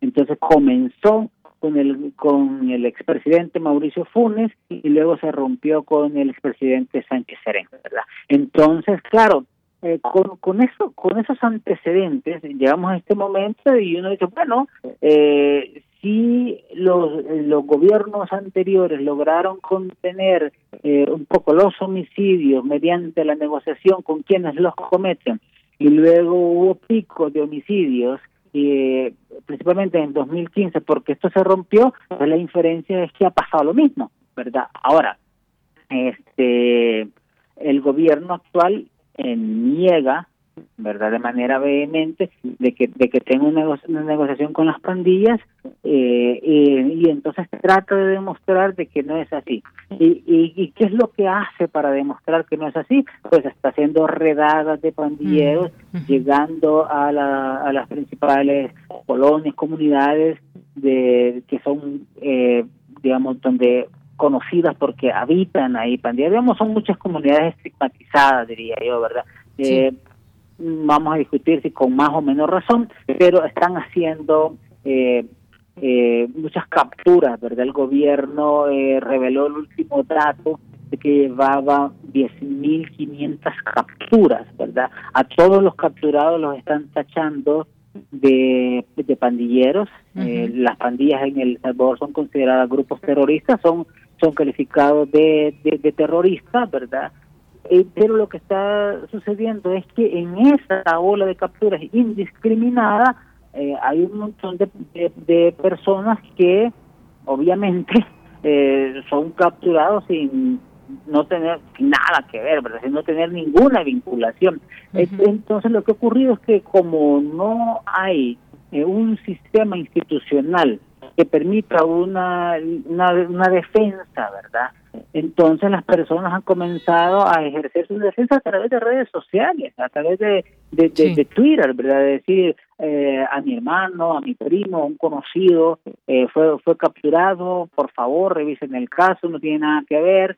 Eh, ha habido varios casos conocidos, incluso el gobierno, el presidente Bukele mismo salió, reconoció de que ha habido este errores le, llamó él, ¿verdad? minimizó, creo yo, un poco eh, esto que está ocurriendo y dijo que el margen de error era del 1%, ¿verdad? Entonces, claro, si llevan más de 10.500, habrá más de 100 personas capturadas dentro del margen de error que el gobierno considera que, supongo yo que como un daño colateral en, la guerra que está librando contra las pandillas, ¿verdad? Por, supuesto que, que, que toda esta situación ha horrorizado a los defensores de derechos humanos, tanto locales como internacionales, y nosotros pues desde la prensa tenemos muy poco acceso a información. Los funcionarios eh, no les gusta contestar preguntas, ¿verdad? sobre todo preguntas incómodas, ¿verdad? sobre eh, todo esto que hemos, que hemos estado platicando y lo que el gobierno hace es decir de que eh, tanto estas instituciones de derechos humanos como la prensa independiente, ¿verdad? Incluso organismos internacionales que lo que están haciendo es defender a los pandilleros, ¿verdad? Cada vez que se alza la voz para pedir que se defienden, para que se respeten los derechos humanos, la respuesta del, del gobierno es una acusación de que se está apoyando, que se está defendiendo a pandilleros pero no solamente se quedó en la parte discursiva, sino que se han aprobado eh, reformas al Código Penal, ¿verdad? Eh, en la mediante la cual se ha prohibido eh, cualquier este, publicación, dice el gobierno, de mensajes que provengan o que, o que presuntamente provengan de las pandillas. Entonces, con, con penas de cárcel. ¿Qué significa esto? es una, eh, al, leer el texto, eh, los que nos dedicamos al, al periodismo, eh, nos entra una enorme preocupación, porque es una forma de, de criminalizar el ejercicio de informar. El gobierno eh, lo que dice públicamente es que está prohibiendo la apología del delito y la apología de estas estructuras criminales. Pero cuando uno lee el texto, prácticamente si yo tomo, eh, hablo con un pandillero, eh, tomo su declaración y le incluyo en una noticia, pues es, eh, va a ser considerado eso parte de un mensaje, he cometido un delito con, con hacer eso. pues claro, uno dice, bueno, muy probablemente lo que el gobierno no quiere es de que un pandillero confirme de que ha habido una negociación ¿verdad? y que y, que eso no se publique, ¿verdad? Entonces, esa es más o menos la, la situación que estamos viviendo acá en El Salvador. Quizás solo voy a agregar un, detalle que me parece importante que no lo hemos medido eh, realmente, pero es muy probable de que todas estas acciones tengan la aprobación de la mayoría de la población. El presidente Bukele ha tenido la aprobación de la ciudad, una aprobación ciudadana de arriba del 80-85% desde que comenzó su gestión y, y, es muy adicto, voy a decir esto, no sé la palabra más adecuada, a estar midiendo eh, casi a diario eh, su, eh, su, popularidad y la aceptación de sus medidas. Yo infiero ¿verdad? que si sigue adelante con todo esto es porque ha tenido información que le sugiere que, la, que las personas están, están muy de acuerdo.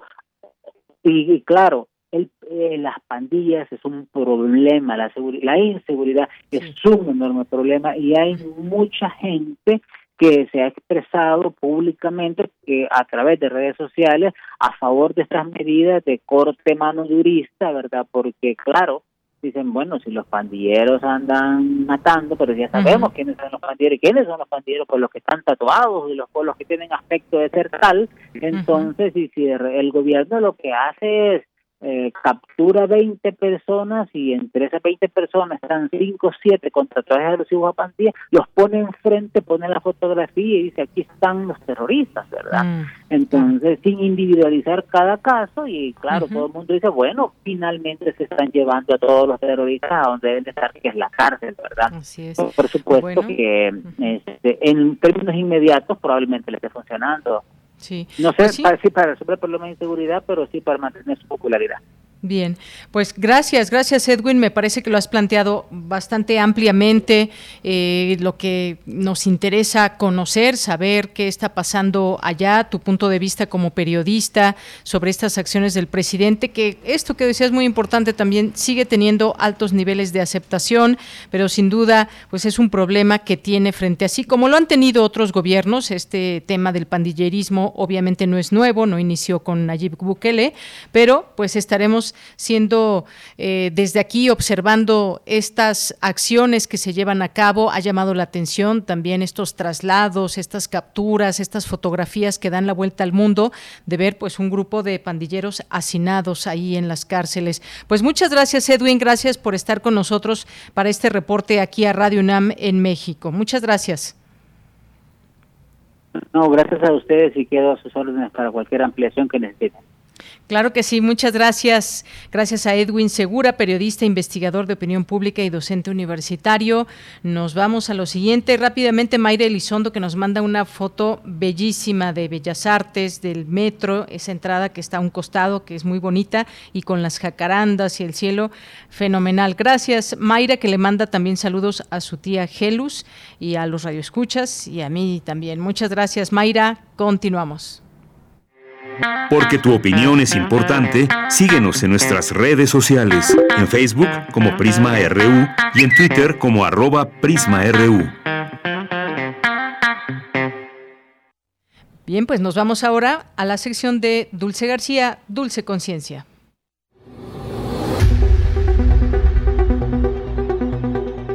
Dulce Conciencia. Ciencia. En Prisma Saludo con mucho gusto al auditorio de Prisma RU. Hoy les voy a platicar sobre la evolución de las estrellas y cómo una de las etapas finales de dicha evolución, que son las nebulosas planetarias, permea en el medio interestelar. Antes de escuchar a un experto en el tema, les comparto un poquito de información.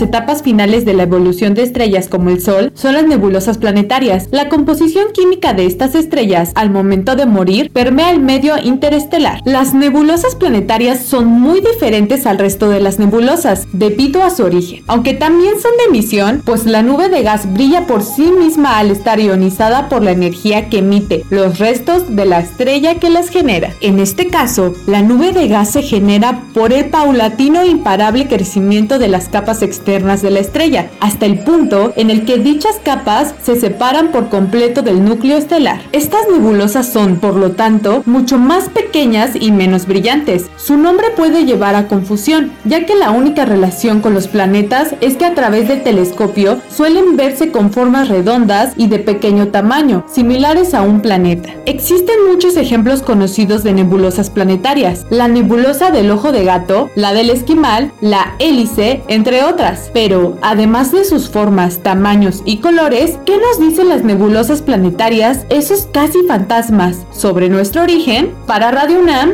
y la Gama.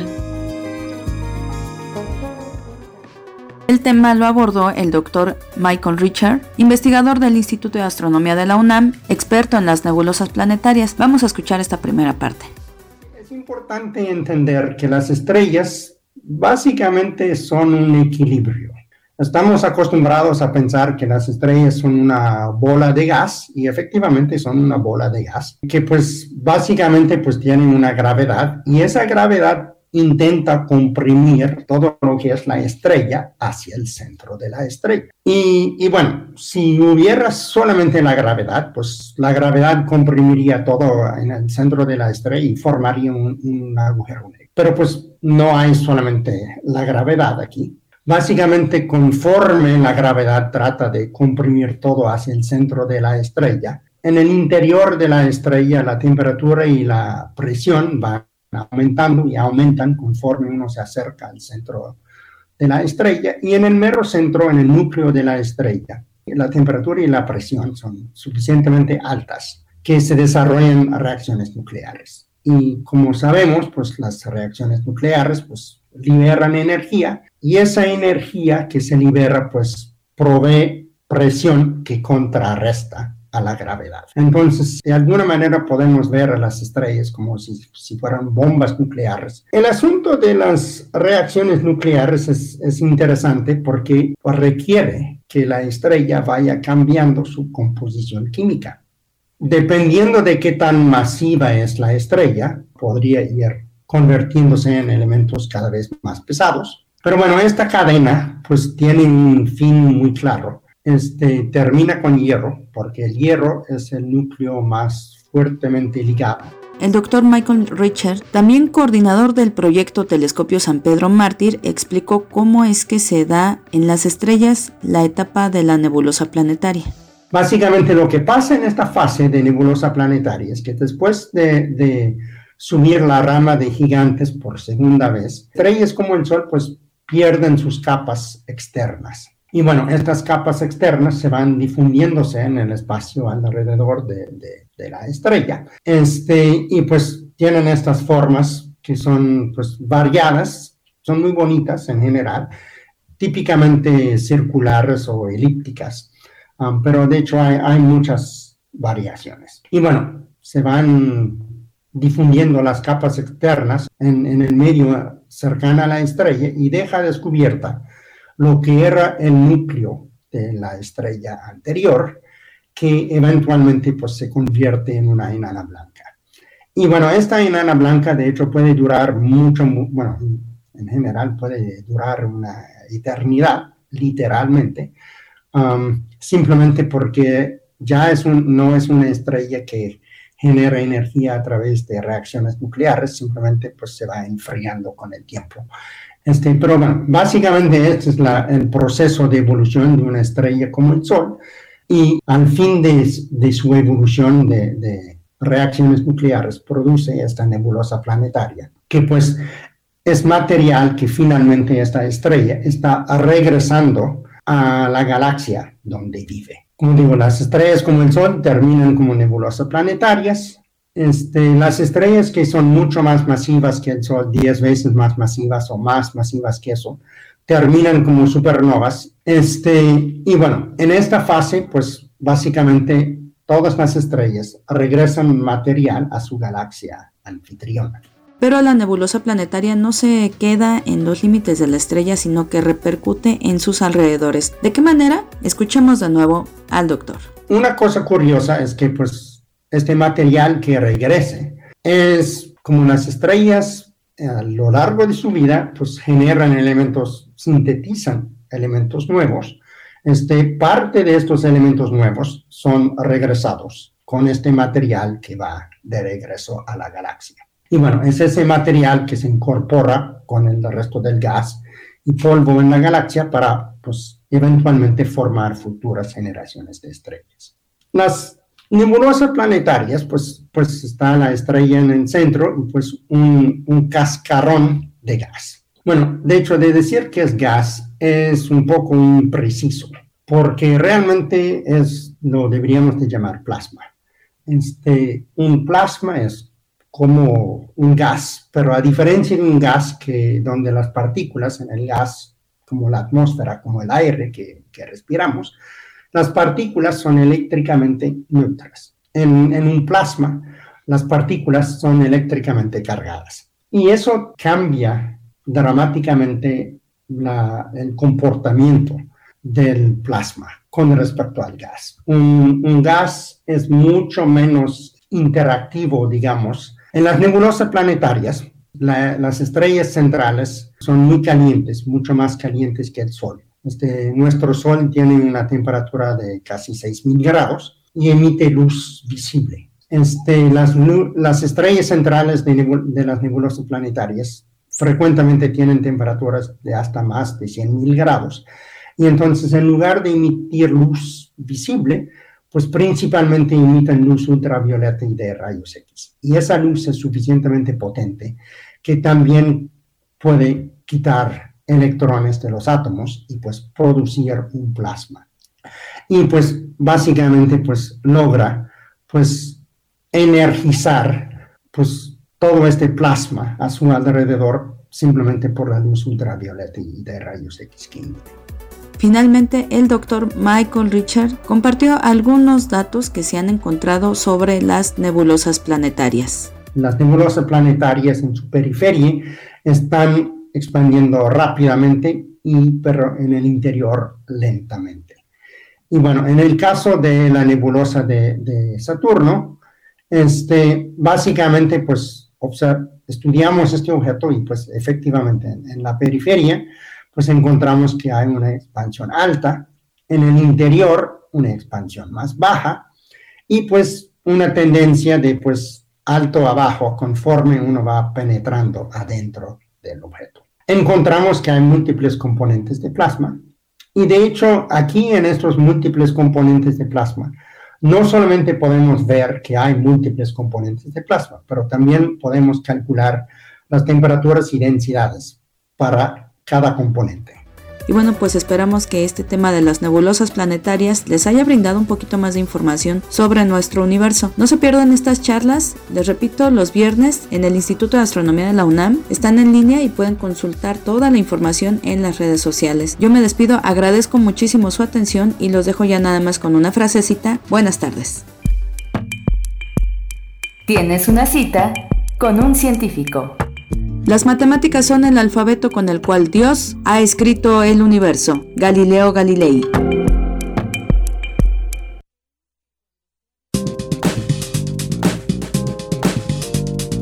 Cultura RU. Bien, pues nos vamos ahora a Cultura con Tamara Quiroz. ¿Qué tal, Tamara? Buenas tardes. Hola, Deyanira, siempre es un gusto saludarles a través de estos micrófonos. Gracias por seguir en sintonía de Prisma RU a través de Radio UNAM. Gracias a los que se quedan hasta este momento del programa, donde ya nos acercamos a la recta final y también al fin de semana, un fin de semana largo, donde varios ya están en periodo vacacional, algunos ya han salido de la ciudad, pero para los que se quedan, les tengo dos recomendaciones teatrales. La primera, sin duda, les va a provocar una lágrima, estoy segura, porque es un texto conmovedor. La historia te regresa a la infancia, a la magia, pero también a las dificultades que a veces atravesamos en esta etapa y que muchas veces no entendemos del todo, pero que sin duda nos marcan en la edad adulta. Se trata de Todos los peces de la tierra, de Bárbara Perrín. Esta puesta en escena nos cuenta la historia de Marina, una sirena de tierra que siempre pide un deseo a las 11:11. ¿Quiénes de ustedes que están detrás de la bocina hacen lo mismo? Ven eh, que el reloj marca esta hora, 11:11, cierran los ojos y piden un deseo, aunque sepan que hay deseos que nunca llegan o que llegan tarde. Bueno, eso se los dejo eh, en esta reflexión de hoy. Y bueno, les cuento que Marina lo hace y mientras tanto nos comparte su vida y nos cuenta de su padre, un viejo lobo de mar, que le enseñará la lección más grande de su vida. Y es que a lo largo de una hora, bajo la dirección de Alejandro Ricaño, las actrices Gina Martí y Carla Borde nos llevan de la mano por esta también divertida obra que habla del amor y que explora la pérdida de una forma inocente y devastadora a la vez. Entre los elementos de esta propuesta escénica está una escenografía minimalista, no requiere una gran o mega producción, pues todas las emociones recaen en el texto, la palabra, la voz, la actuación y la interacción de Marina consigo misma en las diferentes etapas de su vida. Gina Martí, actriz y cantante, nos cuenta más detalles de todos los peces de la tierra, así que vamos a escuchar de tierra. Cuando tiene cinco años tiene dos deseos en concreto. Quiere conocer la playa y tener un perro. Cuando lo logra pierde a su madre. Entonces el siguiente deseo de Marina es ser una cantante súper famosa para ver si así su madre puede alcanzarla a escuchar y regrese. Entonces vemos un personaje entrañable eh, que todo el tiempo está confrontándose con la orfandad y la pérdida y está todo el tiempo lucubrando sueños nuevos para ver si así su vida se compone. Pero pues la vida la sorprende, ¿no? Todos los peces de la tierra es una historia de pérdida. Si estás transitando un duelo o una pérdida en esta época de pandemia, es una obra muy pertinente, pero también creemos en la risa como material terapéutico. Esta obra de Yanira Auditorio es tan dolorosa que te da risa, por más irónico que parezca. Así que si quieren conocer más y dejarse atrapar por esta historia, se presenta los martes y miércoles hasta el 20 de abril a las 20.30 horas en el Foro Lucerna del Teatro Milán. Los boletos tienen un precio de 250 pesos y se pueden obtener en las taquillas del teatro o bien en línea. Les sugiero que sigan las redes sociodigitales de la obra porque tendrán funciones en otras partes del país. Los encuentran en Twitter como arroba todos los peces y también están en Instagram y Facebook como todos los peces de la tierra. Y bueno, pasando a otra información, la segunda obra eh, que les tengo como recomendación, pues tiene que ver con Parafernalia Teatro, que es esta compañía ya con 11 años de trayectoria artística, continúa su misión de crear experiencias que transformen conciencias y en esta eh, ocasión trabaja junto a Producciones con M para llevar a los espectadores adentro de mí, obra del dramaturgo y director argentino Fabián Díaz. Sobre esta puesta en escena nos habla Ana Laura Ramírez, actriz y protagonista de Adentro de mí. Es una obra que trata sobre los cuerpos gordos y un poquito sobre la gordofobia que hay en la sociedad en general, ¿no? Y cómo hay un montón de estigmas alrededor de todos aquellos cuerpos que no están en la norma de la delgadez y cómo se piensa que son cuerpos que no son sanos o que se romantiza la gordura y todo eso, pero todo visto desde la ternura, que es una emoción que yo tenía mucho interés de abordar a partir de la pandemia, ¿no? Que fueron como dos años de incertidumbre y de desazón, pues bueno, cómo recobramos estas emociones un poquito más empáticas para hablar de estos cuerpos. No nos podemos librar de eso, los que juzgan hacia otros cuerpos o los que, como en mi caso, nos juzgamos a nosotros mismos. La gordofobia internalizada también es bien ruda, o cómo se nos ha hecho últimamente tan normal criticar los cuerpos de otras personas por lo que sea, ¿no? Por su estatura, por su tono de piel, por su identidad u orientación sexual, en fin, por un montón de cosas. Entonces, cómo, cómo le hacemos para librarnos de estos juicios y dejar que la gente viva en paz, tal cual. Adentro de mí forma parte del Festival de Monólogos Recio, una iniciativa de la Red de Espacios Independientes Organizados de la Ciudad de México, que realiza este primer festival en este año 2022 y desde el mes pasado alberga en sus espacios monólogos que abordan discursos y, y diversas temáticas algunos de estos monólogos tienen ya una larga trayectoria en la escena nacional y algunos otros han visto la luz por primera vez. Este eh, evento del que ya les hemos hablado en este espacio radiofónico cuenta con una amplia propuesta hasta julio de 2022 con la idea de sumar artistas escénicos que promuevan sus monólogos hasta otros meses más de este mismo año. Escuchemos lo que Ana Laura Ramírez eh, pues nos comparte sobre el regreso al espacio escénico.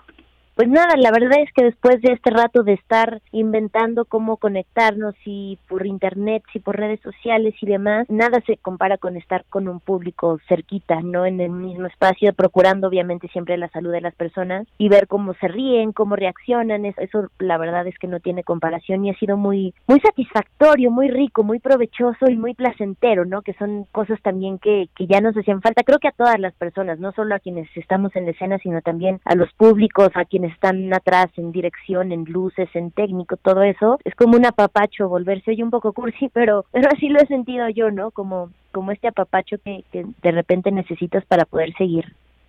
Respecto al tema que aborda esta obra, el autor Fabián Díaz comentó que ya tenía tiempo que no tenía una cita a ciegas y que adentro de mí es eso, es una cita a ciegas donde se encontró con Ana Laura, a quien escuchamos hace un momento, y bueno, no la conocía y que abrazaba un tema que la conmueve, que es la gordura.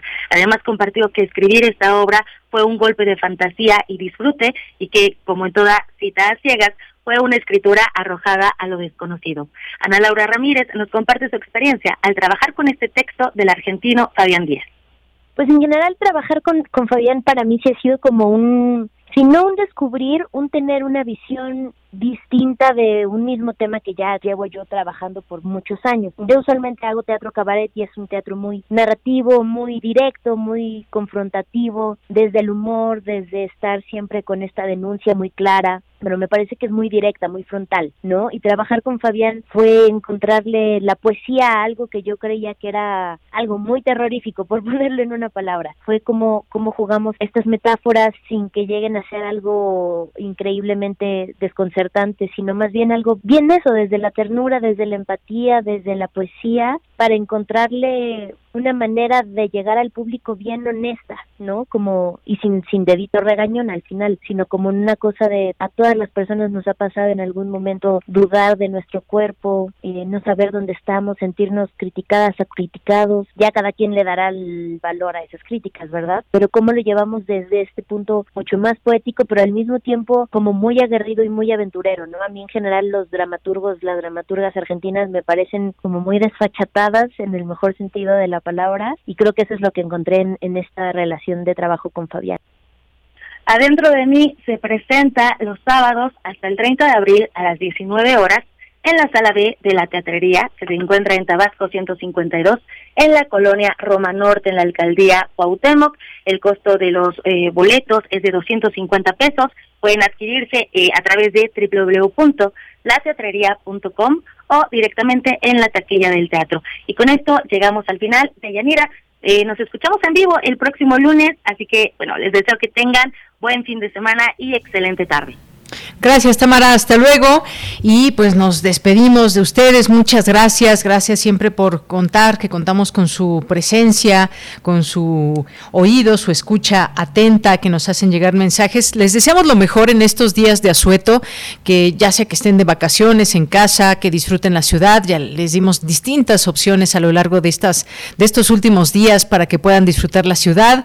Así que, pues gracias, gracias a, ustedes. Lo esperamos el siguiente el siguiente lunes ya en vivo, mañana y el viernes sí habrá programas, serán programas grabados, así que pues aquí estará también el programa hecho para ustedes en este jueves y viernes santo Prisma RU. Son las 3 de la tarde en punto, gracias por su atención, gracias en cabina a Rodrigo Aguilar, a Denis Licea, a Emanuel, Emanuel Silva y aquí en el micrófono de Yanira Morán. Muchas gracias por su atención, que tenga buen fin de semana, buena tarde y buen provecho.